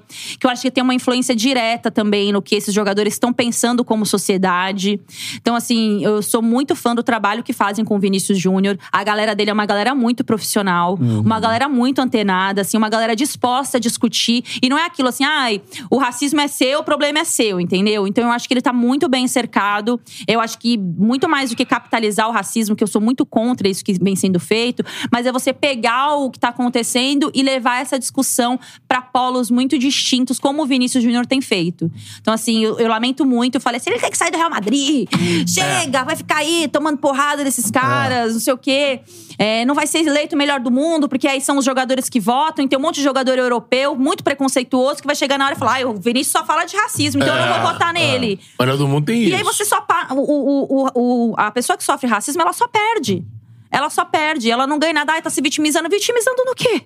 Ela só perde, ela só tem a perder. Você denunciar racismo, você perde. Você sofreu racismo, você só perde, porque é você que tá triste, é você que tá sofrendo, é a sua família que tá sofrendo. O boneco pendurado lá é o seu boneco, entendeu? Isso foi bizarro. É muito demais. bizarro. É um negócio assim, é o que o Vini tá sofrendo na Espanha e eu, E eu a fico... FIFA, o UEFA, o Real É. Madrid não fazem nada, de Nada. concreto. né? Agora que o Celote começou a enfrentar, assim, foi uma mudança muito, muito recente no É. que eles falam, né? É, e até os jogadores, assim, eles também, né, precisam é, se manifestar de uma outra forma Parar de sobre o tema. contemporizar, né? Exatamente, né? É uma coisa de sair de campo mesmo, algo inadmissível. A gente tem que tratar como algo inadmissível, não como algo, não, calma aí, vai passar, tudo mais. Aconteceu aqui, mas segue, não pode falar sobre. Tem que ser uma parada é, combatida, né? Assim. Sim, porque na hora que um cara do tamanho de um Cristiano Ronaldo puxar uma fila antirracista, você começa a entender. Ah, as pessoas começam a falar assim: peraí. Então tá. Porque enquanto os gigantes ficam quietos, fica só o Vinícius Júnior lá. Gente, estão fazendo racismo comigo. Gente, estão fazendo racismo comigo. Aí fica muito nisso de, ah, olha lá, tá se vitimizando, ai, não vai por esse caminho, para de falar de racismo. Mas por que, que as pessoas que estão ali do lado dele, os jogadores que são gigantescos, não vêm junto? É. não puxa essa fila junto, entendeu? E os nossos também, gente. Os nossos também. Os Sim. nossos jogadores também. Os nossos de- demoraram muito pra puxar essa fila, pra ir pra linha de frente. E não é só fazer notinha no Instagram lá, ai meu Deus, repudio o racismo. Não, é vir junto. É, usar Cobrar ali o. justiça. Exatamente, é usar o campo de futebol, Uhum. é chamar atenção ali no futebol, porque, cara, é um colega. É. Quem se manifesta mais sobre isso, é, se você pegar quando aconteceu lá a situação na pandemia lá do Black Matters. Sim. Black Lives, né? Matters. Matters. Isso. Foi com o George Floyd, né? É. Olha como é que a Premier League abraçou É. isso. Durante aquele campeonato inteiro, acho que até depois, Foi. sempre as duas equipes faziam a saudação, a seleção É. fazia. Eu acho que a Premier League e até os jogadores você via a diferença. Quando jogou o Real com o City, o Vinícius bagunçou o Walker. Bagunçou o lateral, né, do, do inglês. Se você pegasse o lateral espanhol, teria batido nele, teria feito um monte de coisa. Aquele brasileiro lá que. O próprio brasileiro, é. Acho que segurou o nome dele, é. Fez um, um monte. O quando acabou o jogo, abraçou e trocou de camisa. Então, É assim, isso, cara. me parece que a Liga Inglesa é a Liga hoje. Mais evoluída. Mais evoluída. E aí eu te pergunto, assim, que eu tenho um pensamento, pô, será que o Vinícius tinha que abrir mão do sonho? Que é pica ser o foda do Real, Real Madrid, né, Madrid, pro futebol. Imagina, assim. Barcelona, Real Madrid, é, é pica.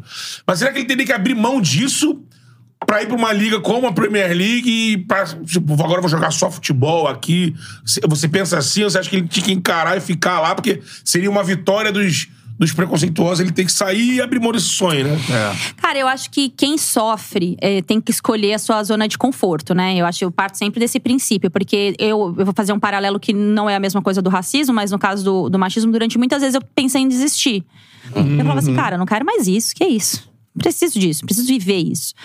E aí todo mundo falava, não, você tem que ficar e enfrentar, e aquilo me doía muito. Porque eu falava, cara, eu tô sozinha aqui enfrentando. Cadê que vocês estão me ajudando, né? Cadê que vocês estão ajudando a quebrar o, o- gelo dos caras comigo? Muito pelo contrário, né? Vocês me ignoram também, vocês querem que fique aqui lutando, lutando por quem? No caso do Vinícius, é muito isso. A escolha vai muito dele e do conforto dele.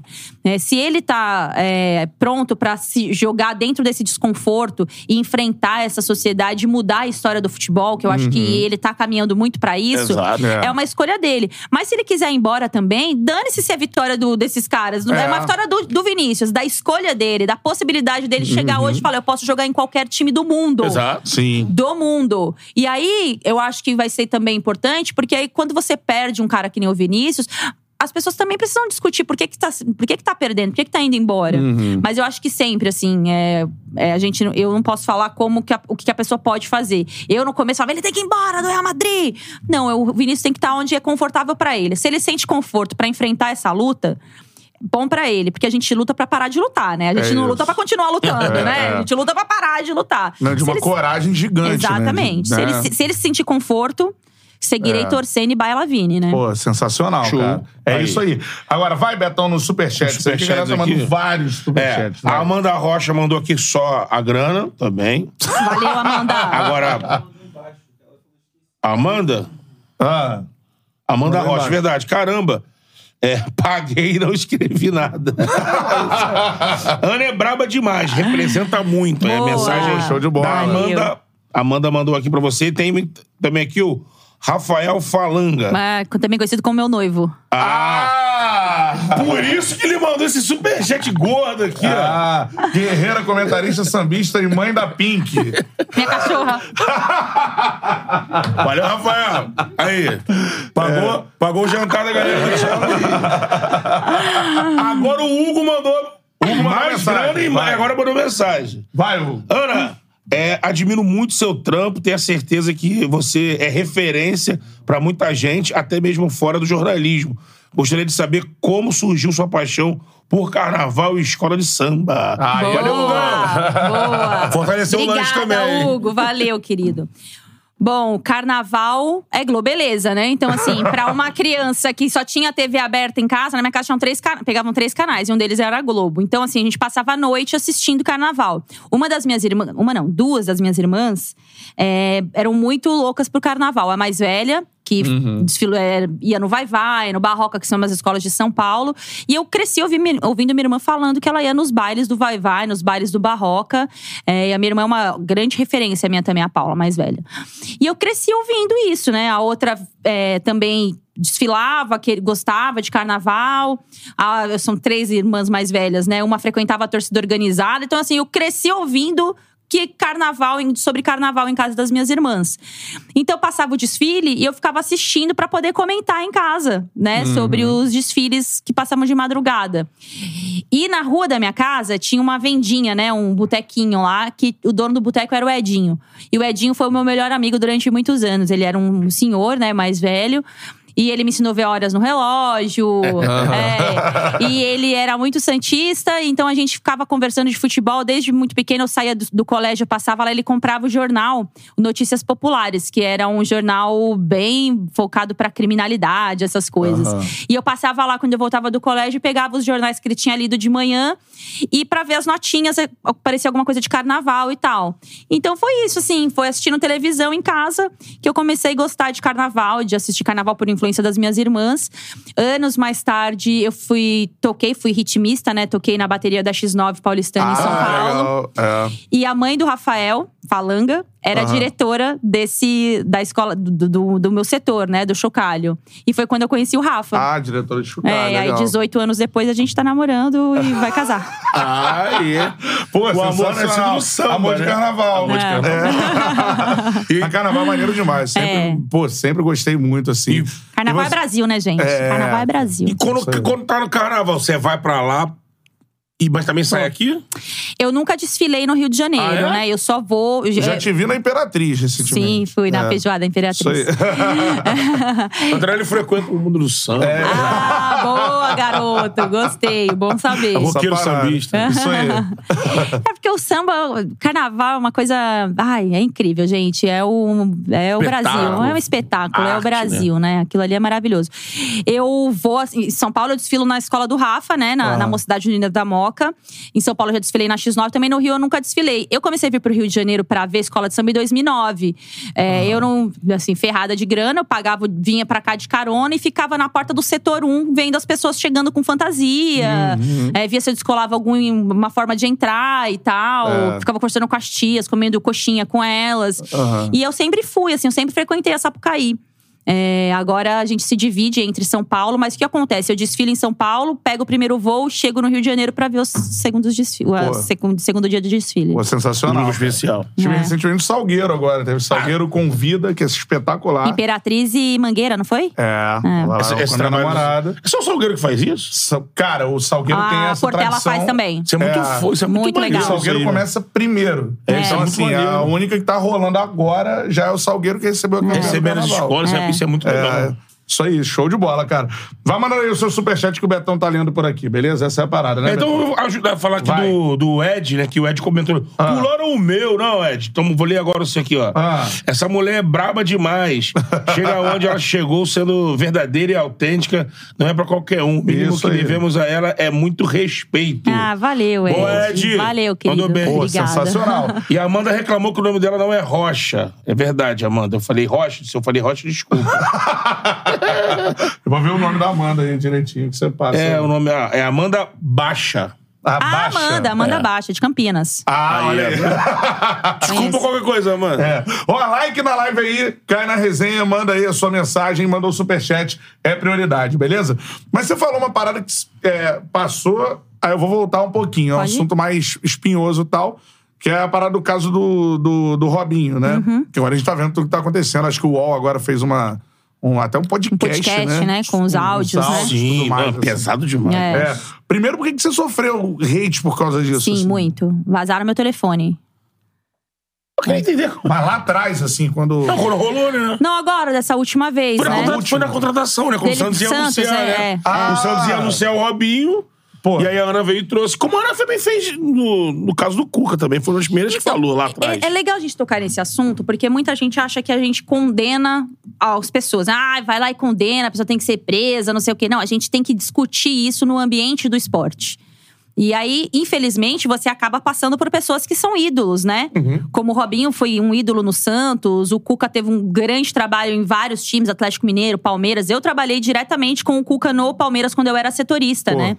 Mas o que eu acho que a gente mudou e caminhou muito é que, primeiro, nós temos mais vozes pra falar sobre isso hoje. E não é recondenar ou condenar alguém. É você usar o exemplo da violência de gênero no futebol pra mostrar que isso não pode ser aceito mais. Porque o futebol, ele te dá um lugar de idolatria. Então, assim, que ídolo é esse que pode sair, fazer uma violência de gênero, voltar?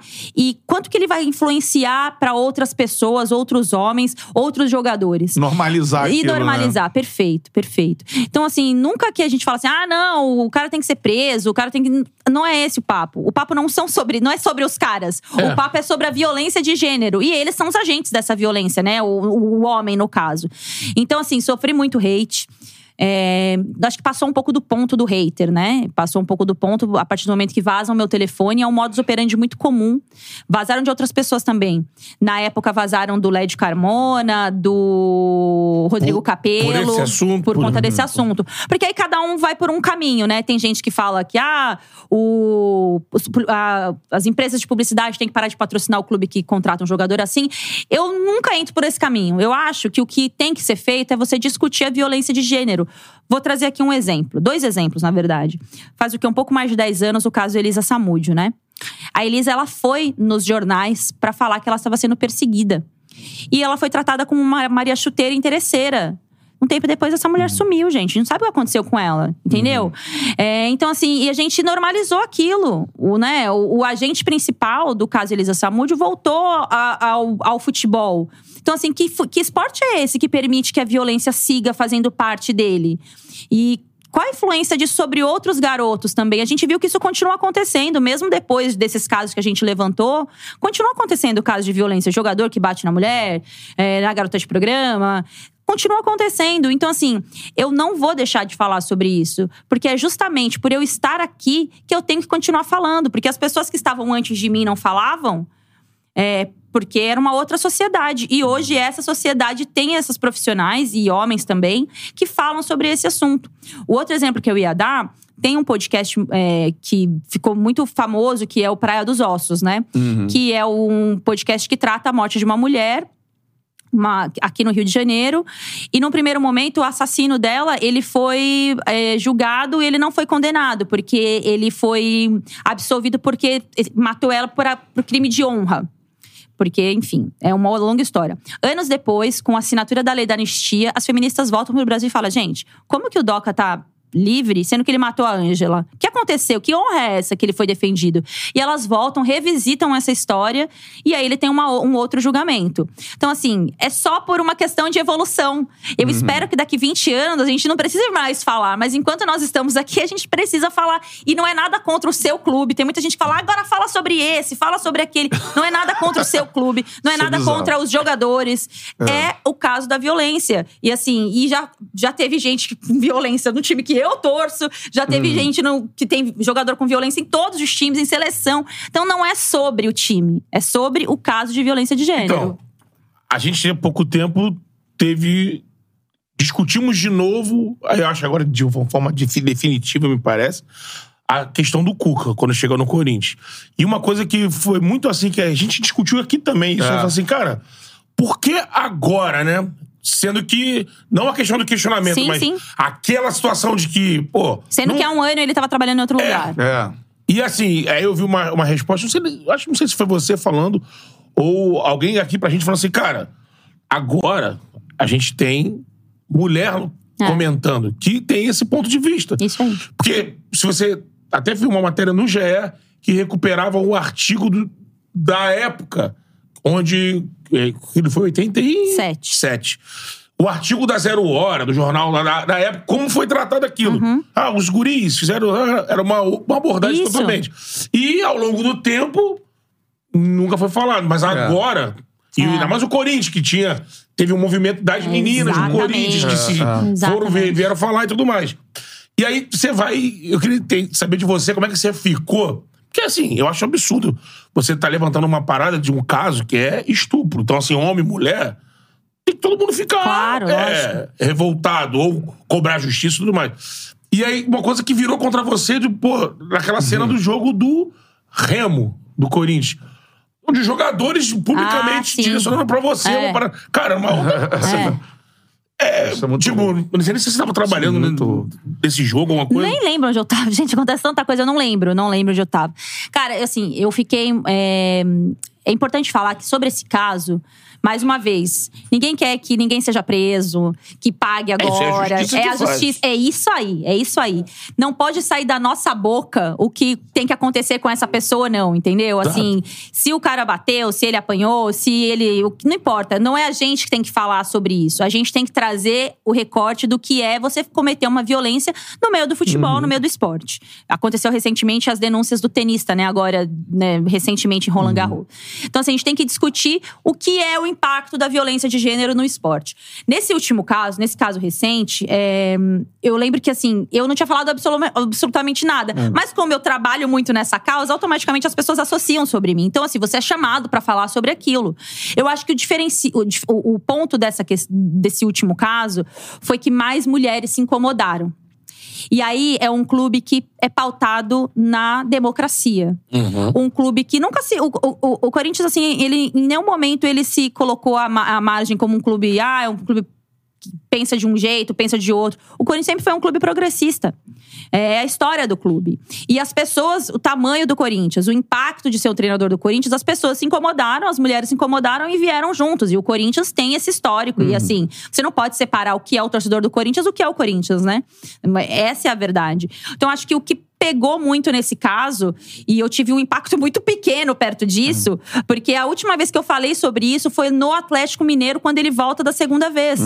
É, foi a última vez que eu toquei sobre esse, que eu falei sobre esse assunto, porque eu achava que, além de tudo, tem uma questão técnica. Vale a pena? É, é, ele é esse treinador para resolver esse problema desse clube nesse momento? Somado a isso, tem esse outro caso. E a gente precisa revisitar. Então, quando eu falo em revisitar, não é assim, ah, o cara tem que ser julgado de novo, condenado. Não. Mas eu acho que ele tem que ter um diálogo com a, com a sociedade. Olha, gente, há 40 anos o mundo era de um jeito. Eu achava isso. As coisas eram diferentes. Eu não lembro muito bem o que aconteceu. Ou aconteceu isso, ou aconteceu aquilo. Hoje eu tô disposto a ir lá nas categorias de base, conversar com os jogadores. A gente tem que combater isso para que isso não aconteça mais. Que bom que a imprensa passou a discutir trazer a pauta de um né? outro ponto de vista. Não assim, ah, por que que vocês não me cobraram isso há 40 anos? Poxa, que bom que a sociedade evoluiu e hoje a gente pode cobrar. Então, assim, é, eu repito, não é nada contra a pessoa, não é nada contra o clube que a pessoa vai trabalhar, o que a pessoa trabalha, mas a gente precisa usar o futebol pra discutir esses problemas, cara. Tem uma vizinha, agora não que eu me mudei. A mulher passou a vida inteira apanhando em dias de jogos de futebol. O marido voltava Toma. feliz ou triste, bebia e batia nela, cara. Vizinha, uma médica. E aí?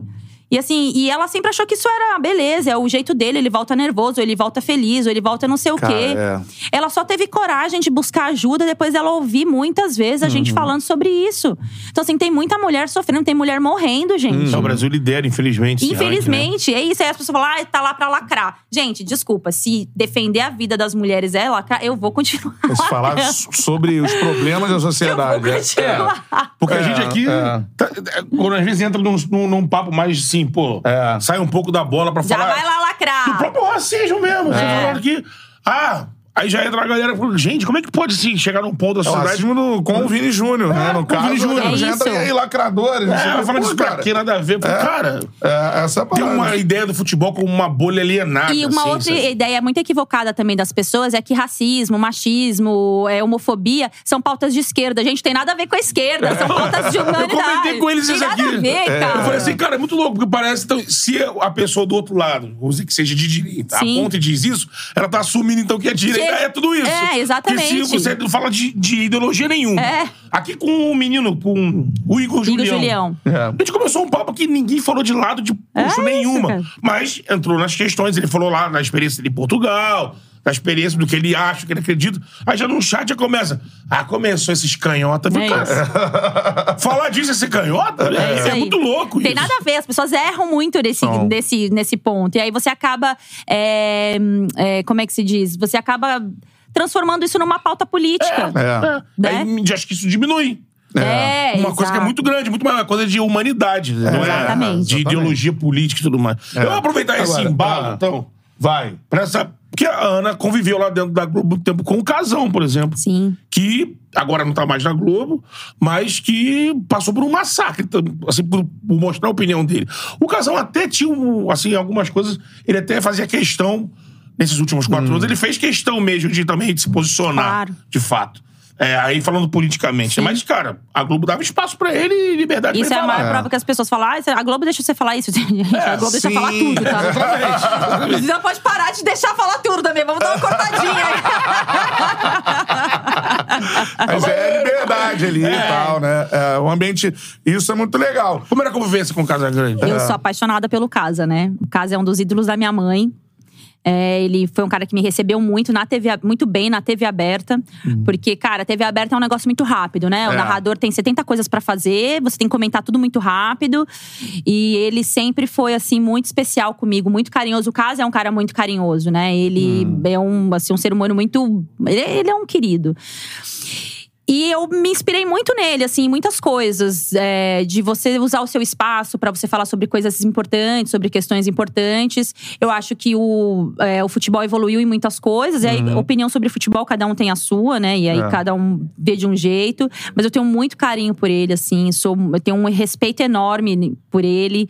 É, eu lembro que há uns dois anos, tem uma, uma eleição que acontece todo ano aí, que é pra escolher os piores comentaristas, né? É, já teve um ano que eu fui uma das melhores e já teve um ano que eu fui uma das piores. Eu tô pronta pra ser pior de novo. Ah, não tem como, né? E É. sabendo que quem vota ainda, então, pra mim, até um orgulho que as pessoas. Quem vota em mim continua achando que eu não sou boa. Mas ele tava muito chateado com aquilo, assim, porque, poxa, né, cara. É, é pesado, assim, você vai lá, trend topics, as pessoas falando o tempo inteiro que você é um lixo, que você é o pior comentarista do mundo. Não é uma coisa bacana. E aí eu acho que as pessoas se, descole- se descolam um pouco do humano, né? De um cara, meu, que teve os problemas que teve, que lutou contra eles, enfrentou de frente os seus problemas. É, foi um jogador muito importante, né? Porque se a gente for olhar a carreira do Casagrande, Casagrande foi artilheiro do Campeonato Paulista com 19 anos, né? É. Assim, o Campeonato Paulista não é o Campeonato Paulista de hoje, não. Era o Campeonato é, Paulista brabão. É. assim. brasileirão, né? É isso, foi fundamental para a classificação do Brasil para a Copa. assim. Então eu tenho um carinho enorme pelo jogador, pela figura que é o Casagrande e pelo comentarista que me inspirou, assim, cara. Eu tenho um pouquinho de cada um em mim, tenho um pouquinho do Casagrande, com certeza. Pô, com certeza, sensacional. Agora, Esse superchat. esse superchat, né? Pra- pra- indo pro, indo pra, pro futebol, as coisas estão acontecendo agora, né? É, vamos lá, primeiro, o Bernardo mandou aqui. Ana, por que, porra? Por que caralhos? Caralhos, o Corinthians não vai pra frente. fazer uma meditação pra falar sobre esse assunto. Primeiro, é, tem uma coisa que eu falo há muito tempo. Ah. é, inclusive, eu sei que tem jogadores que não gostam muito de mim por isso. Tudo bem, galera do jogo. Eu acho que o Corinthians é um time que envelheceu mal. é um time que envelheceu mal, assim. É um time que, quando caiu pra Série B em 2008, o Corinthians foi um time muito visionário, né? Ele soube usar a força da sua torcida pra subir pra Série A novamente, nos braços do torcedor e bombando em publicidade. É. O Corinthians, em 2009, vai buscar o Ronaldo Fenômeno, né, gente? E não era o Corinthians que tem o CT que tem hoje, que tem o estádio que tem hoje. Era o Corinthians que treinava, que os jogadores recuperavam numa lata de água e jogavam no Pacaembu, É, né? é. Então, assim, é, o- e o Corinthians foi muito. é, a, a primeira fase da gestão do Andrés foi muito boa pro É Corinthians. espetacular. Chegaram a falar, ah, não, bota o Corinthians na, na Champions, É isso né? aí, era isso, né? Campeão Exatamente. do mundo tudo mais. O Corinthians teve ali 2008 com a Série B, 2009, 2010, hum, assim, no auge, né? Desse momento recente. 2011 também, foi campeão do mundo em 2012. O Corinthians ganhou muito título.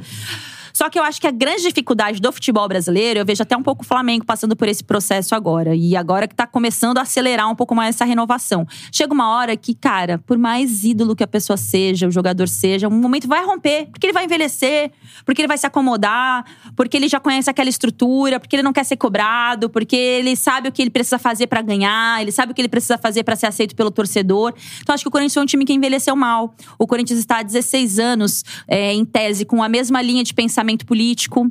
É, e assim, quem aparece na oposição não. A- não traz nada de muito diferente, tanto que muito po- possivelmente a situação vai ser eleita. De novo, é De novo. por conta desse momento que você falou, né? Exato. Então acho que o Corinthians foi um time que envelheceu mal.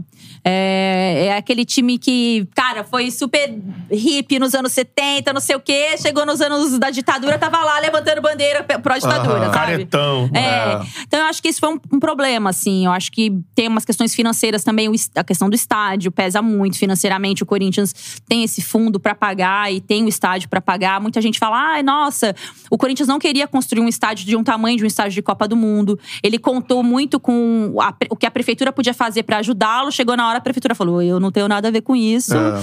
Pague suas contas. Então, assim, o Corinthians ficou com uma conta muito grande do estádio certeza. pagar, né? Por mais que falem que o estádio foi dado ao Corinthians, não foi porque o Corinthians tá freado justamente por isso. É, é, isso aí. Então, acho que tem a questão financeira, tem a questão política, tem a questão dos jogadores. É um time que, na hora de renovar, de se renovar, ele foi buscar o Romero, entendeu? Ele não foi buscar subir um garoto da base. Subiu, mas primeiro ele foi pensar no Romero, entendeu? Garoto Já tem uma pro Zenit, história. é, Os é. garotos vão pro Zenit. É, por, por um- uma bala, um sorvete e um refrigerante, Pra né? pagar o Yuri Alberto, né? Que é, foi uma grana, 30 milhões. Né? É por isso que eu falo, quando gastou dinheiro, tá? Quando É, gastou é. dinheiro. O time não é barato. Não? E, e esse último ano, o Corinthians se pautou muito por discussão em Twitter. Ah, o Twitter não vai gostar desse treinador, então vamos trazer outro. Ah, o Twitter, se, nossa, se o, eu não contratar o Yuri Alberto, o Twitter vai me detonar. Aham. Aí foi lá e contratou o Yuri Alberto, que deu uma resposta no ano passado. Esse ano o time, cara, o time não jogou bem com o Fernando Lázaro, não tá jogando bem com o, com o Luxemburgo. Não consigo culpar só o Yuri Alberto, entendeu? É. O time não tá voando, o próprio Roger Guedes parou de jogar. É. E assim, é o principal jogador velha, na né? temporada, exatamente. Então, assim, eu acho que o Corinthians tem muitos problemas. É, precisa fazer um trabalho profundo ali pra, pra resolver. É porque, E- ah, na verdade, o vai. rival do, principal rival do Corinthians, o Palmeiras. Que aí pode dizer que seja a outra ponta da, da, da Sim, mesa, né? sim. O Corinthians mal financeiramente, o Palmeiras organizado, com dinheiro, pontuando o futebol, ah, atual campeão brasileiro. Acho que agora, assim, eu queria que você falasse o que você acha do Abel. Aí, assim, se o Abel deve. Imagino que você tenha a opinião do futebol do Sim, que o Abel sim. trabalha, mas Do a meio personalidade do do Abel. Abel. e esse momento agora que, eu, principalmente ontem, achei a Leila, a presidente, né? É, antes do jogo, ontem, com um discurso assim, meio desesperado, que não é pra estar assim. Não. Contra a arbitragem, falando que se, independente do resultado, ninguém vai falar, lei da mordaça e tal. Se o Corinthians, o Palmeiras des- desaprendeu a ter tropeços, Eu, eu gosto muito de falar do Palmeiras, assim, muito. Assim, eu tenho muito carinho por falar do Palmeiras, porque eu, a minha cobertura no Palmeiras durante três anos transformou minha carreira, assim, né? Claro que eu teria feito em qualquer outro clube o que eu fiz no Palmeiras, mas como foi no Palmeiras, então eu acabei, assim, é, entendendo muito o que é aquela comunidade, o que é aquela diretoria, o que se transformou o Palmeiras que a gente vê hoje, né? Só um parênteses: o Palmeiras em 2014, o Palmeiras não tinha dinheiro pra pagar a conta de luz, né? Então, assim, o Palmeiras de hoje, que a gente vê que os jogadores têm um reloginho que vai lá e ele encosta o reloginho dele e aparece o treino dele na academia. Pô. É um time que, né, assim, eu vi tudo isso acontecer e eu acho que, enfim, o Palmeiras é um divisor de águas desse futebol recente no Tirone Brasil. pro Paulo Nobre, né? Do Tirone Paulo É. Nobre. O, o Palmeiras quase cai É. no brasileiro duas vezes seguidas, né? Ele Sim. volta pra Série A e quase cai no mesmo ano. E aí o Paulo Nobre fala: cara, preciso modernizar isso aqui, vou pôr dinheiro do meu bolso. E começa dali o Palmeiras que a gente conhece hoje. É. Agora, é, o Palmeiras sempre foi esse time. De ir lá e, e apontar o dedo pra arbitra- arbitragem, né? Sempre foi. Eu tava achando até esquisito, Palmeirinhas, pa- paz e amor. ah, não vamos uma briga. Não. O Maurício Gagliotti, que é o ex-presidente antes da, da lei, ele é um cara muito pacificador. então ele trouxe muito isso pro Palmeiras. Tô achando muito esquisito. Falei, o Palmeiras é muito isso, gente. Conheço aquilo ali. O pessoal eh, não quer que o árbitro apite. O odeiam amendoim? arbitragem, a turma do amendoim. então eu acho que o Palmeiras tá voltando a ser o que é o Palmeiras, assim. Sim. Mas é isso, né? A pressão de você estar no topo, ela é muito complicada. Porque, assim, a manutenção do topo, ela é muito difícil. Porque você não vai encontrar facilidade. Você puxa o- o- o- os outros, né? Vamos É. lembrar o Flamengo de 2019. O Flamengo de 2019 acontece tudo aquilo que aconteceu. 2020, um monte de time vem atrás. Sim. Tentando se, se igualar. Vai É. buscar treinador estrangeiro. Vai tentar é, melhorar financeiramente. O Palmeiras é esse, esse time é, divisor de águas. Então, acho que o Palmeiras tá entendendo que pra estar no... Não tá entendendo, não. Tá relembrando como é que é estar no topo. E como é difícil você se manter no topo, sendo que outros estão querendo esse topo também, né? Olha o Botafogo aí querendo brigar pelo Uhum. Sim. título brasileiro e fortíssimo favorito a ser campeão. Uhum. No caso do Abel, quando o Abel chegou no Brasil, eu achei que ele trouxe discussões muito importantes pra cá, né? É, ele vem um pouco com aquele pensamento de um futebol mais técnico, de um futebol é, mais literal, né? Ele bebe muito na academia, né? No, no- nos estudos de futebol. Então, acho que ele trouxe muita. mu- contribuiu e contribui muito pra cá. Só que é isso, cara. Ganhou tudo que ele ganhou no Palmeiras. É um dos principais, talvez. Não, não, não ouço falar que ele é o maior treinador do Palmeiras, da história do Palmeiras, mas um dos maiores. E ele tá entendendo que os outros estão chegando onde ele está, né? Então, assim, você começa meio que tentar empurrar quem tá chegando perto de você. O que eu não gosto muito é desse negócio de ah, é por isso que o futebol brasileiro é assim, por isso que o futebol brasileiro é assado, É. como nós vimos recentemente o auxiliar dele falando. O futebol brasileiro tem inúmeros problemas que nós sabemos e nós estamos aqui há anos discutindo calendário, discutindo preparação física, discutindo. Uhum. Vamos citar só do 7 a 1 pra cá, mas É, antes disso é. já existia muito essa discussão. Então nós sabemos muito dos nossos problemas e das dificuldades que a gente tem pra solucionar eles. Então eu acho que quando a gente fala assim, ah, e o futebol brasileiro tem problemas, tem, mas é o futebol brasileiro que a gente viu um monte de treinador português reinar. E em outros lugares Se eles não conseguiram, né? isso. Em outros lugares eles não conseguiram. Até em os lugares com mais seriedade, como eles falaram recentemente, né? É essa parada. Agora, ô, ô, Ana, você falou rapidamente do Botafogo, né? E é, você ter feito sua carreira em São Paulo no Sim. primeiro momento tudo mais. E a galera do Botafogo, é, aqui rolou muito de, pô, os jornalistas paulistas não conhecem o Botafogo. É verdade. É verdade. E ao contramão também. Também tem. Tem muito isso. Tipo, eu, eu vou te dar um exemplo, tá? Ah. Rápido. Eu lembro que o Dudu tava pra ser eleito o melhor jogador do campeonato 2018. E eu tava numa reunião de pauta e eu falei, gente, eu acho que a gente pode antecipar essa discussão. Era outubro, mais ou menos, novembro. É, pra o Dudu, melhor, melhor jogador do campeonato e tal. O Palmeiras era líder do campeonato, foi campeão brasileiro, inclusive. Aí eu lembro que eu recebi um e-mail de uma pessoa falando assim: Mas como assim Dudu vai ser o melhor do campeonato? Você está vendo o futebol do Cuejar? Aí tudo fez sentido pra mim, entendeu? Cuejar? Eu recebi um e-mail, tá? A pessoa me cobrou, a pessoa É me mesmo? cobrou. Mas você tá vendo o futebol do Cuejar? Tô, e o Dudu é o melhor jogador do campeonato. Pois é. E eu lembro outra vez também que eu acho que o, o Flamengo, eu não lembro Todo que time respeito. no Rio queria contratar o Rodriguinho.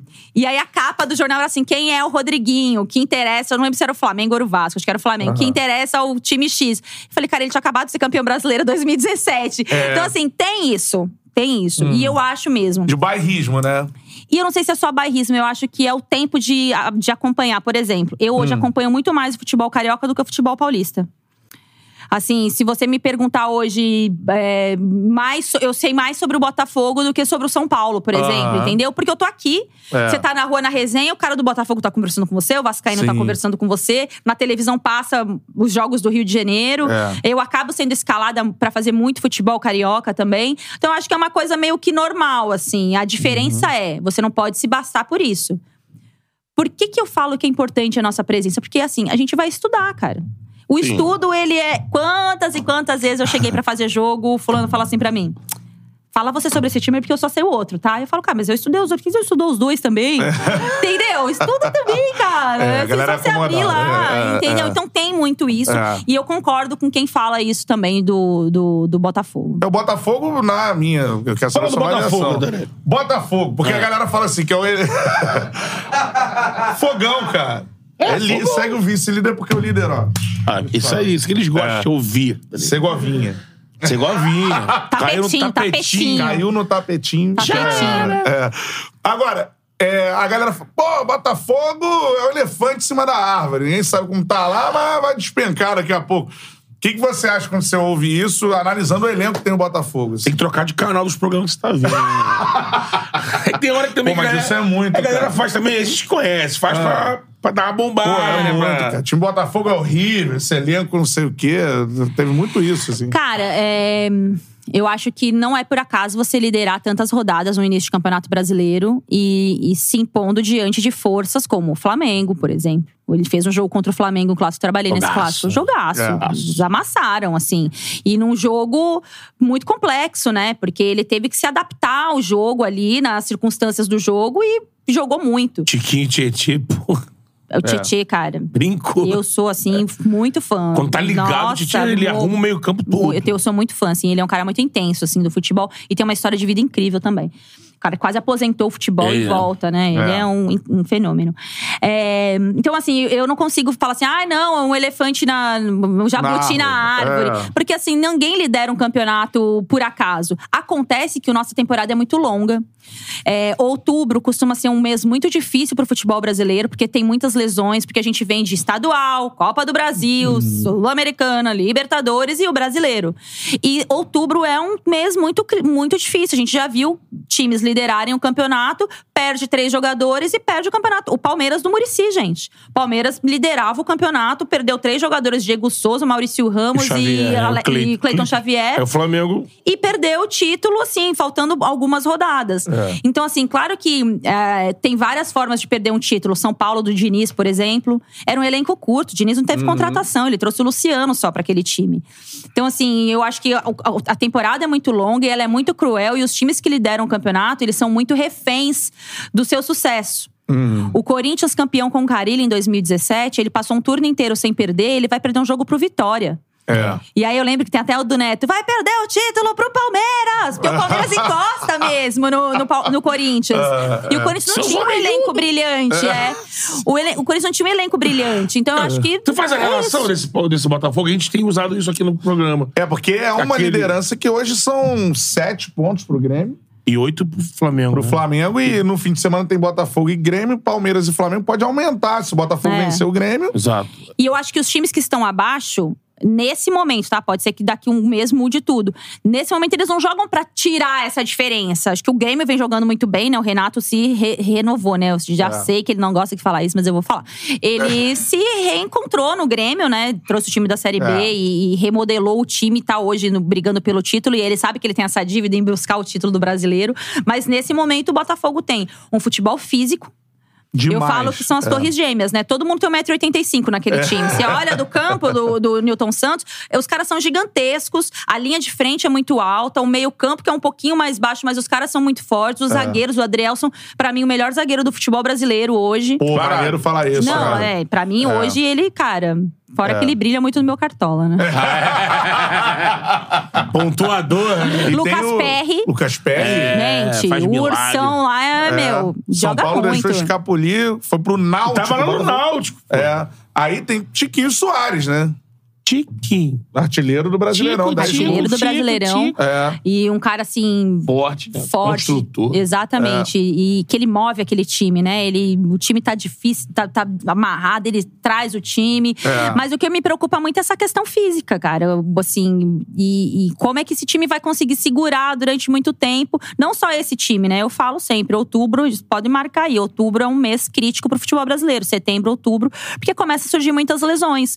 Então, assim, eu acho que administrar elenco é o grande diferencial dos treinadores no futebol brasileiro. E isso é um trabalho muito difícil, por isso que os técnicos estrangeiros sofrem. O Vitor Pereira sofreu muito no Corinthians no ano passado. Porque até você entender os deslocamentos, o que você tá fazendo, né? É. Mas Sofreu eu muito não- no Flamengo também. né? O Flamengo que sofreu com ele, no caso, né, gente? Desculpa.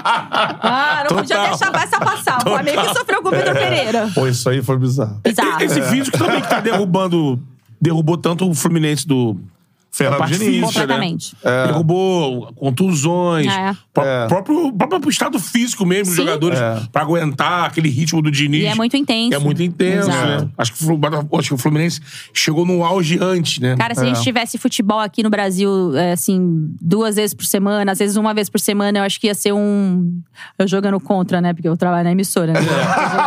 Mas eu acho que ia ser um. Eu acho que tem formas de você refor- reformular esse calendário sem prejudicar Sim, ninguém. Nem os é. clubes, nem Que- quem transmite, é nem o torcedor. né? Mas é isso, eu acho É. que pe- acaba pesando um pouco. Só né? passando, porque a, a gente brincou aqui quando falou do Botafogo, do tapetinho, né?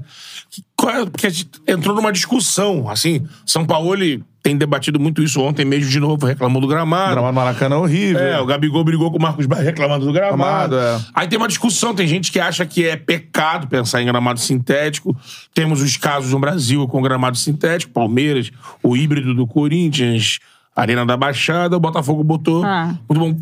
Você acha tranquilo? Ah, se pode botar, o melhor qualidade que ponha, ou acha que é um, tipo... é, como o Zico falou, será um pecado, por exemplo, se o Maracanã virar gramado sintético. Cara, eu não, eu, eu não sou nada ortodoxa com isso, assim. Eu acho que se o futebol vai ser melhor jogado e o gramado vai ser melhor tratado tendo um gramado híbrido, sintético, eu acho que vale a pena. Agora, os clubes não colocam na sua conta do mês o custo de você a manutenção de um bom gramado. Vou trazer um bom gramado aqui. O Beira Rio, gente. É verdade. O Beira Rio é um puta gramado. Sim, sim. Eu, assim, um puta estádio e um puta gramado. Então, assim, como é que um clube consegue administrar um gramado como o Beira Rio e outros clubes não? É. Então, assim, eu acho que tem que começar a entrar nos custos dos clubes. é, como é que é que vai gerenciar? Senão, assim, a gente vai ter uma mudança muito significativa se todos os clubes no Brasil começarem a migrar pro, pro gramado sintético. Eu acho que isso a longo prazo pode ter um impacto no nosso modelo de jogo. É, quando você vai para outras competições, Libertadores, por exemplo, você vai jogar em Alcas É. um pastinho, né? Num, É. num- num- num gramado mais difícil. Então eu acho que é, eu não sou ortodoxa em relação a isso, mas eu gostaria que os clubes pensassem melhor financeiramente o custo de ter um bom estádio, um bom gramado, porque tem como ter um bom gramado. O Beira Rio tá aí pra mostrar isso, né? Uhum. Sim, o Pacaembu durante muitos anos. É. Morumbi, né? Morumbi, Morumbi é- Aqui, exatamente. A Amanda, que mandou o superchat, falou: pô, o Morumbi tem um excelente gramado. O Gabriel de Jesus botou a Vila Belmiro tem um gramado A excelente Vila. também, historicamente, Exato. né? É, você, a, a Ana citou Beira Rio. É verdade, é, eu, É. eu acho que o caso do Maracanã, que não é particular, né? É. Eu acho que pra não ficar esse, esse- essa drena, drenando dinheiro assim, desse jeito e nunca resolve. Não, e eu feio, né, seria- gente? Eu acho, uma solução. Solução. Solução, eu acho. Com certeza. Agora, na reta final da nossa resenha, vamos falar sobre a próxima Copa do Mundo. Sim. Queria que você falasse assim: é muito difícil, é impossível, ou é possível a seleção brasileira ser campeã do mundo? É difícil. É difícil porque eu acho que explica um pouco o momento do futebol feminino no Brasil, né? A gente abandonou a modalidade durante muitos anos. É, a Pia faz um trabalho muito legal de 2019 pra cá, interno, né? Eu tenho muitas críticas ao modelo de jogo, mas o trabalho interno dela é fundamental para que a seleção chegue hoje nesse patamar. Mas eu acho que as seleções que estão no top 10 do ranking da FIFA hoje, todas têm condições. Assim, eu acho que a pandemia acabou igualando muitas situações, porque muitas deixaram de treinar, outras treinaram pouco. É, então eu acho que todo mundo tá no bolo. Mas o Brasil tem um caminho muito difícil. Tem jogadoras ainda que não são, não tem tanta experiência de Copa do Mundo. É, eu acho que o nosso modelo de jogo hoje ele é um modelo mais norte-americano, barra europeu. Então a gente tem um nível de competitividade hoje muito interessante. A reta final do trabalho da Pia também tem sido muito legal. Jogo contra a Inglaterra, jogo contra a Alemanha. Então eu acho que é difícil, mas não é impossível, assim. Copa é Copa, né, gente? É. Olha Marrocos que aconteceu na última Copa. Exatamente. É, Marrocos mandou Portugal embora. é, acertou o time na hora certa. isso. Vai Foi o quê? longe. Foi uma semana? Do, quê? Foi muito em cima aqui. Exatamente. A troca do treinador. né? É, então, assim, é, o Brasil hoje ele não, não figura assim, entre as cinco primeiras forças da Copa. Não.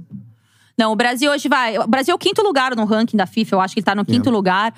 Mas olhando o jogo mesmo, hoje nós temos a Alemanha, a Inglaterra, os Estados Unidos, a França, que são times assim bem fortes, né? E aí você pega as seleções que estão ali no, na briga, As né? Espanha diminuíram? diminuiu bastante, né? Curioso isso. O próprio Japão que foi campeão, É. né? China que é China, pioneiríssima em Copa é. do Mundo feminina.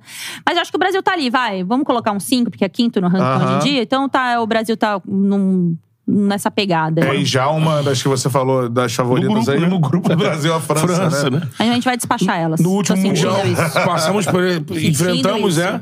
Tô sentindo Qual é aquela isso. jogadora da França? Renar. É, a Renar. Joga. Cara, Imensa, né? sensacional. Assim, ela, É. porra, dominante Deixa ela demais. com a né? gente agora, que a gente manda a Rafa pra enfrentar ela no embate. Sou muito mais a nossa Rafa. Assim, eu fico curioso, eu queria te perguntar. Você citou nas favoritas a Inglaterra, né? E eu lembro que, assim, se a gente for pegar historicamente. O Brasil a só batia na Inglaterra, a gente né? ganhava dela toda hora. A Inglaterra é resultado da liga. É.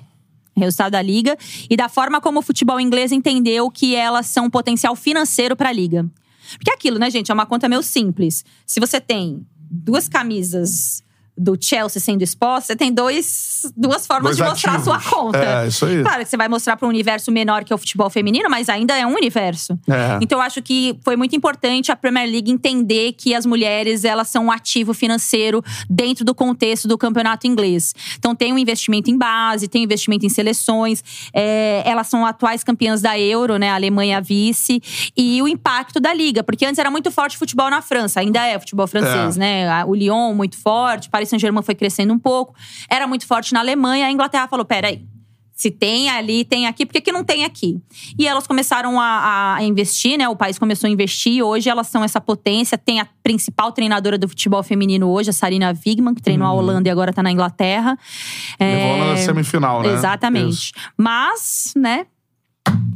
Eu, eu quero acreditar que a gente vai É caminhar Copa. pra esse lugar, tá? É. Uhum. O futebol feminino no Brasil vai caminhar pra esse lugar. Acho que não agora, porque eu acho que quem manda ainda no futebol de clubes no Brasil tem muita resistência com mulheres no cenário geral, né? A gente não tem mulher no futebol de clubes. É. Então eu acho que isso vai quebrando aos poucos. Eu torço muito pro impacto positivo dessa Copa surtir efeito no futebol feminino no Brasil. Uhum. Porque assim como nos jogos masculinos, tem jogos ruins no feminino também. No masculino também tem goleada. Sim. É um modelo de jogo diferente. É um, a gente tem que lembrar que foi um futebol, esporte proibido durante muitos anos. Por lei, né? Por lei. É. As meninas não têm categoria de base. Eu jogava futebol, eu tinha 18, 17 anos, a zagueira do meu time tinha 13, a goleira tinha 35. Então, Caraca. assim, entendeu? Aham, Então aham. é isso, tudo tem um É. impacto pra não ser tão. o volume de jogo ser tão rápido que nem, que nem o masculino. É. Agora, é, é, duas últimas sobre, sobre a Copa do Mundo, porque a galera ficou muito pistola da Cristiane não tá na, na, na eu também convocação. fiquei pistola. Então, eu ia te perguntar isso. e, e o que você espera da, dessa, da Marta agora, né? Dessa. É uma, né, a maior jogadora da, da história do futebol feminino Sim. e que tá se caminhando, infelizmente, já pra, pra reta final da carreira, assim, né? É. Vai pra sexta Copa do Mundo, né? É, a uma maior, lenda, né? maior ícone do futebol feminino no mundo e é. É. nossa, né? Eu acho que ela é uma cereja no bolo. Não imagino que ela seja titular na Copa, todos os jogos, assim. Eu acho que a Pia sabe muito bem disso. E a própria Marta sabe disso, que hoje ela imprime uma outra competitividade pra seleção. Mas eu acho que ela é um espelho muito grande pra essas outras jogadoras, sabe? Importante ela tá ali, né? É, assim, é você jogar por ela, você tentar fazer com que ela termine essa Copa sorrindo, porque ela sempre termina as Copas tristes, chorando, porque o Brasil é eliminado. Quem sabe a gente terminar essa Copa com um sorriso da Marta, né? Pô. Então acho que isso vai ser muito. Tem sido muito importante. Agora, a questão da Cris, a Cris não fez parte de todo o ciclo, né? A Pia nunca quis muito a Cris nesse. nesse nesse ciclo de Copas do Mundo. Primeiro porque a Pia quer os atacantes com um pouco mais de intensidade, Uhum. é, coisa que ela fala que a Cris não tem, né? Ela acha que a Cris não tem. Cris tem 38 anos, né? Já vem de um outro lugar. Então ela não fez parte do Mas é ciclo. craque, né? Mas é craque e ela vai muito na no caminho da Marta. Assim, a gente não tem uma atacante com o perfil da Cristiane. Né? Então, assim, eu acho que seria muito essa referência é, para a seleção brasileira. Mas a Pia não enxergou desse jeito. A Cris fazendo gol aqui, ela não acha que o futebol brasileiro é o suficiente para bancar a Cris numa Copa do Mundo e acabou não levando. Pô, tem uma jogada que ela fez contra o Flamengo, né? Ela jogando no Santos, joga assim, de linha de fundo, né? Levando com a canhota, carregando. A Cris Pô, é- espetacular, ela- né? Experiente, rodada.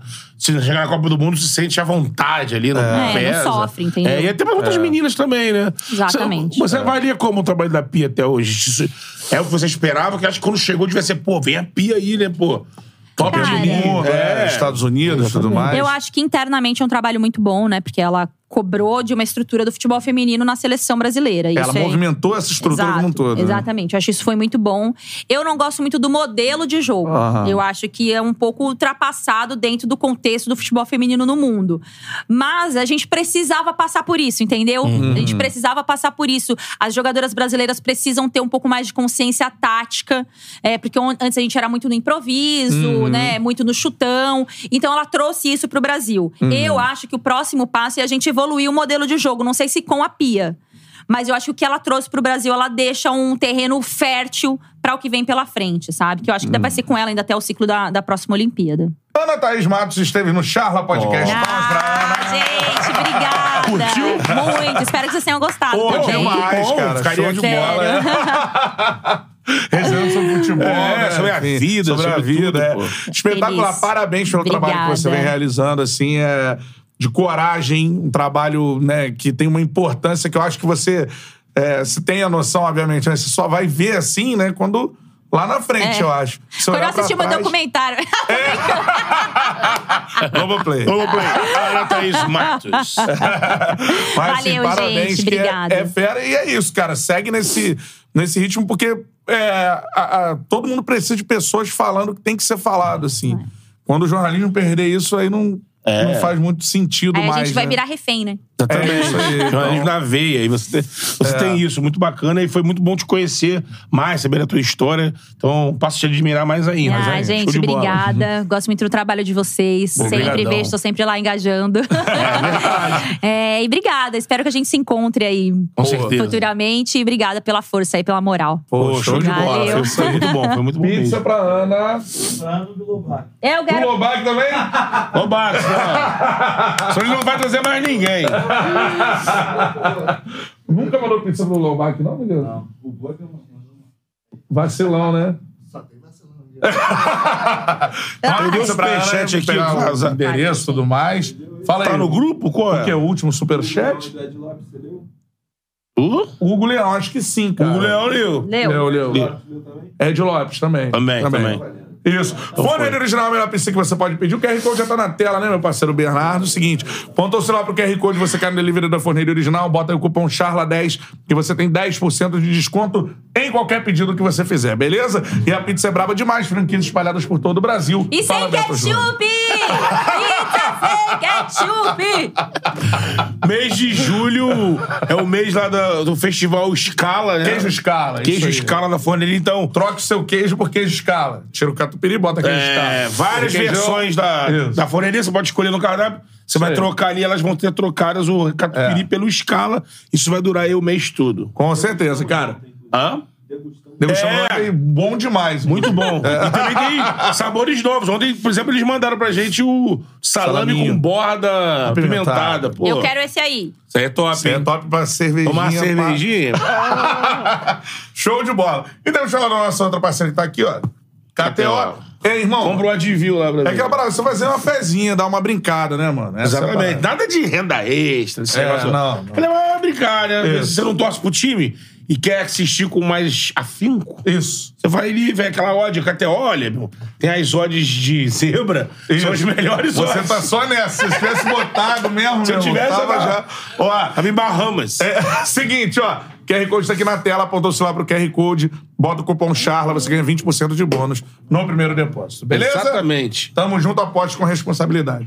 Betão, resenha fera demais, hein? Não, fodástica. É isso aí. Portas abertas pra Ana quando ela quiser. Quando ela quiser. Vamos marcar esse samba do trabalhador aí. Vamos. Isso. Samba Trabalhador. Alô, Fabi, tamo junto. Tamo junto, aí. Valeu, galera do Charla. É nóis. Tchau.